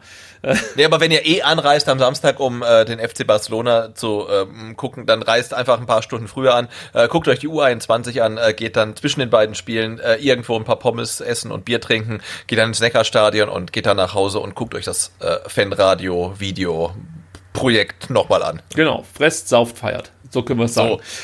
Dann ähm, abschließend noch Olympia, Sebastian. Olympia, wir haben ja schon gesagt, wir verfolgen es nicht so intensiv, aber wir wollen natürlich ganz kurz mit euch teilen, ähm, wie es für die zwei VfB-Spieler läuft, die aktuell in Tokio verweilen. Für Wataru Endo läuft's richtig gut. Japan hat äh, beide Gruppenspiele gewonnen. Einmal gegen Südafrika mit 1 zu 0 und einmal gegen Mexiko mit 2 zu 1. Endo hat zwar nicht getroffen, dafür aber im zweiten Spiel, also gegen Mexiko, Ritsu Dohan, den wir natürlich noch kennen aus seiner Zeit hier in Bielefeld. Ist der jetzt zurück eigentlich in, in Eindhoven oder ja. ist er woanders? Ja, Eindhoven und ähm, er will sich da wohl dann auch durchsetzen. Also er möchte es Okay. probieren. Das war mein letzter Kenntnisstand. Also es gab ja ein paar Leute, die gehofft haben, dass Dohan vielleicht beim VfB landen könnte. Äh, wird schwierig. Aber wer weiß, bei Missentat muss man auf alles gefasst sein. Morgen, also sprich, wenn ihr es hört, heute, äh, Mittwoch, 13.30 Uhr, spielt dann Japan noch gegen Frankreich, aber es sieht wirklich gut aus für Endo. Dass er mit Japan eine Runde weiterkommt. Florian Müller, ja, da lief es nicht ganz so gut. Ähm, das erste Spiel ging äh, ja, richtig heftig in die Hose. 2 zu 4 verlor man gegen Brasilien. Und man muss ehrlich sagen, das 2 zu 4 ist fast noch schmeichelhaft. Also, das hätte noch schlimmer ausgehen können. Ja, denn äh, Brasilien führte nach 30 Minuten äh, 3 zu 0 und es sah äh, eigentlich so aus, als ob es eine Revanche für das äh, 7 zu 1 bei der WM geben würde, oder? Also so war der Spielverlauf, weil äh, Deutschland wurde schon rund gespielt. Also die Defensive war, puh, also das war sehr wackelig. Ja, Defensive war eine Katastrophe. Und äh, klar, sie kamen dann in der zweiten Halbzeit noch mal ran, aber man hat so das Gefühl gehabt, dass Brasilien halt komplett abgeschalten hat. Also Ja, ja, Äh, man muss jetzt hier vielleicht ganz kurz noch Florian Müller erwähnen, um den soll es ja gehen. Ich fand, äh, vor dem 1-0 sah er nicht allzu glücklich aus. Nee. Hatte den Ball ein bisschen unglücklich äh, prallen lassen und äh, er hat es aber wieder wettmachen können und zwar in der Nachspielzeit der ersten Halbzeit. Da hält er nämlich einen Foul-Elfmeter von Kunja und das macht er richtig großartig. Also das war nicht ein ganz schlecht geschossener, sondern das war einfach toll gehalten von Florian Müller, muss man sagen. Und man muss auch noch dazu sagen, Müller hatte äh, auch einen Anteil daran, dass dieses äh, erste Spiel für die deutsche Mannschaft nicht noch Ärger in die Hosen ging. Also Ja. Hat ein paar gute Paraden gezeigt, aber leider Gottes halt auch seine Aktien am frühen Führungstor der Brasilianer gehabt. Ähm, ja, es läuft für ihn in Brasilien, äh, in, in, in Tokio nicht allzu gut. Ich denke, da können wir auch gleich dann auf das äh, 3 zu 2 gegen Saudi-Arabien zu sprechen kommen. Das hat Deutschland zwar gewonnen, ähm, aber ja, es war wirklich auch hier wieder eher schmeichelhaft. Also man war eigentlich gleichwertig, würde ich sagen, mit Saudi-Arabien. Mhm. Und ähm, auch hier hat Müller das erste Gegentor äh, mit verschuldet. Auch da eine zu kurze Faustabwehr, muss man sagen. Und El Najee heißt er, glaube ich, hat dann das 1 zu 1 für Saudi-Arabien erz- erzielt. Ähm, ja, Deutschland hat sich unglaublich schwer getan.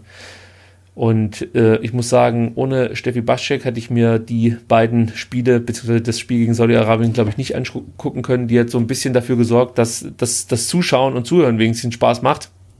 Ähm, aber das, was die deutsche Mannschaft also bislang gezeigt hat, jo, ist dürftig. Muss man sich auch erstmal dran gewöhnen, dass eine deutsche Mannschaft auf dem Turnier so derartig äh, schlecht auftritt. Aber ich, ich mache der Mannschaft und dem Trainer keinen großen Vorwurf. Ich mache eher den Herrschaften einen Vorwurf, die äh, A, die Spieler nicht abstellen wollten. Also Bundesligamannschaften, die gesagt haben, wir lassen Spieler XY nicht mit nach Tokio fahren. Und ich nehme es auch den Spielern übel, die ähm, von sich aus gesagt haben, ich möchte lieber die Vorbereitung hier mitmachen. Ich finde schon, dass man sich einfach auch der Ehre bewusst sein sollte, was es bedeutet, für Sportler bei Olympia antreten zu dürfen. Das zeigt nämlich vor allem, finde ich, dass der Sportsgeist im Vordergrund steht und nicht die Kohle. Also das Ja. ist für mich so das Event schlechthin, das genau das unterstreicht. Also natürlich nicht für die Ausrichter von Olympia, da geht es natürlich nur ums Geld, aber für die Athleten, wenn man sich anschaut, dass die da mehr oder weniger mit leeren Händen nach Hause, nach Hause fahren und einfach nur dabei sein wollen, finde ich es fast schon frech, wenn dann irgendwelche jungen äh, Bürschlein äh, bei irgendwelchen weiß ich nicht, Zweitligavereinen oder so äh, der Meinung sind, wir müssen das Angebot jetzt hier nicht annehmen und ähm, da können wir drauf verzichten. Also das tritt den Sportsgeist für mich auch ein Stück weit mit Füßen. Ja, da finde ich das dann die, die Systematik in, in Spanien dann deutlich angenehmer, wo die äh, Mannschaften einfach abstellen müssen halt. Ne? Und deswegen reist dann ja auch irgendwie das spanische Olympiateam da mit voller Kapelle hin, unter anderem auch mit äh, EM-Spielern und so weiter. Und natürlich darfst jetzt äh, keiner Mannschaft irgendwie ihrer sportlichen ihre sportliche Wettbewerbsfähigkeit rauben, aber dass irgendwie jede Mannschaft mal einen Spieler zumindest abstellt, äh, abstellen muss, finde ich, ist dann tatsächlich nicht zu viel verlangt. So, Sebastian, du hast eine kurze Sendung angekündigt. Ja? Für unsere Verhältnisse wurde das auch eine kurze Sendung. Ich So. glaube, wir sind so irgendwo bei zwei Stunden 40. Ja, ja, ja. wir haben aber heute auch viel geschwafelt, muss man sagen. Ja, das stimmt, das stimmt. Ich hoffe, ihr seht uns das nach, ähm, dass wir hier mal eine relativ äh, lockere Sendung ähm, produzieren. Und wir freuen uns natürlich, nochmal der Hinweis, auf kommenden Samstag. Wir hoffen, dass ihr zumindest mal kurz reinschaut und ein Feedback da lasst, wie ihr unser neues Format, das Fanradio, so findet.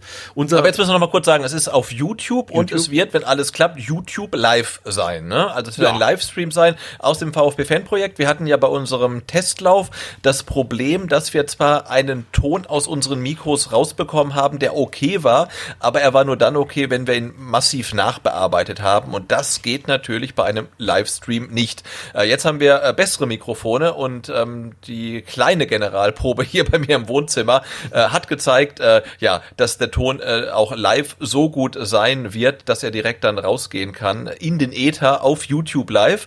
Und ähm, ja, ab 17.45 Uhr sind wir dann auf äh, YouTube in einem Livestream und ab 18 Uhr äh, erzählen wir euch dann quasi, was wir sehen, wenn wir im Fanprojekt ähm, das Spiel VfB Stuttgart gegen Barcelona sehen ich wollte dich heute noch fragen, ob du, das habe ich jetzt was verpasst, aber jetzt kann ich es noch nachholen, ob du heute jetzt mit diesen neuen Mikrofonen schon aufgenommen hast. Nein, ah, das wollte ich ja machen, aber mhm. heute war die Zeit zu knapp, weil es sind ja äh, digitale Funkmikrofone und die Qualität war so gut bei, beim Test, dass ich angekündigt hatte, äh, heute den Podcast aufzunehmen, nicht hier am Schreibtisch sitzend und ins äh, Kabelmikro sprechend, sondern äh, mit dem äh, Lavalier-Mikrofon am Revers äh, auf dem Balkon sitzend und dann per Funk irgendwie einen Rechner übertragend, aber ähm, das habe ich jetzt aus Zeitgründen tatsächlich nicht mehr gemacht.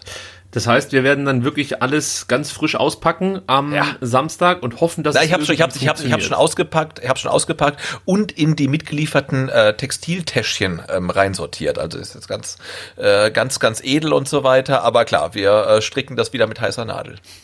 Ich freue mich wahnsinnig drauf. Und wie gesagt, ihr äh, schaut mal vorbei, gebt uns ein Feedback, ob ihr überhaupt Bock auf das Ganze habt. Wir hoffen es natürlich, weil wir haben uns da wirklich in Umkosten gestürzt und und es wäre natürlich jetzt echt schade, wenn am Ende äh, das Fazit von euch eher negativ ausfällt. Aber wir geben uns Mühe, das Ganze unterhaltsam zu gestalten. Ich werde jetzt schon damit anfangen, mich äh, mit den Biografien diverser Barcelona-Spieler Oh ja, machst du, auch, machst du dir auch Kärtchen, die dann so abliest? Ja, ich, ich werde mir da ein Beispiel nehmen an, wer ist denn das, der diese ganzen äh, äh, Insights da immer auspackt? Ähm, da gibt es auch vom Öffentlich-Rechtlichen so einen Kommentator, der wirklich die Lebensläufe der Spieler, deren ja, ja. Gattinnen, äh, Familienangehörigen und äh, auch, sagen wir so, im Umkreis lebenden Menschen direkt runterbeten mhm. kann. Das ist mein, eigentlich, das ist genau mein Ziel für den kommenden Samstag, dass ich das zu jedem Spieler parat habe und du einfach nur sagst Petri und ich dann sage, ja, der Petri. Und der ist los. mit dreimal vom äh, Fahrrad gefallen. So. Ja. ja. Aber mach dir kein Messi-Kärtchen, denn der ist nicht dabei. Ich weiß, das war ja heute schon der, der geilste Clickbait der Stuttgarter Zeitung, wo ich dachte, oh Mann, ihr braucht die Klicks gerade, es ist echt nichts los. ähm, aber gut, es, es ist ja, ist ja alles okay. Also, Sebastian, vielen Dank, dass du dir wieder so viel Zeit genommen hast, obwohl es eigentlich kaum was zu bereden gab. Also mir hat Spaß gemacht und ich hoffe unseren Hörern auch. Und wir sehen und hören uns dann kommenden Samstag. Bis dann. Macht's gut, bis Samstag. Ciao.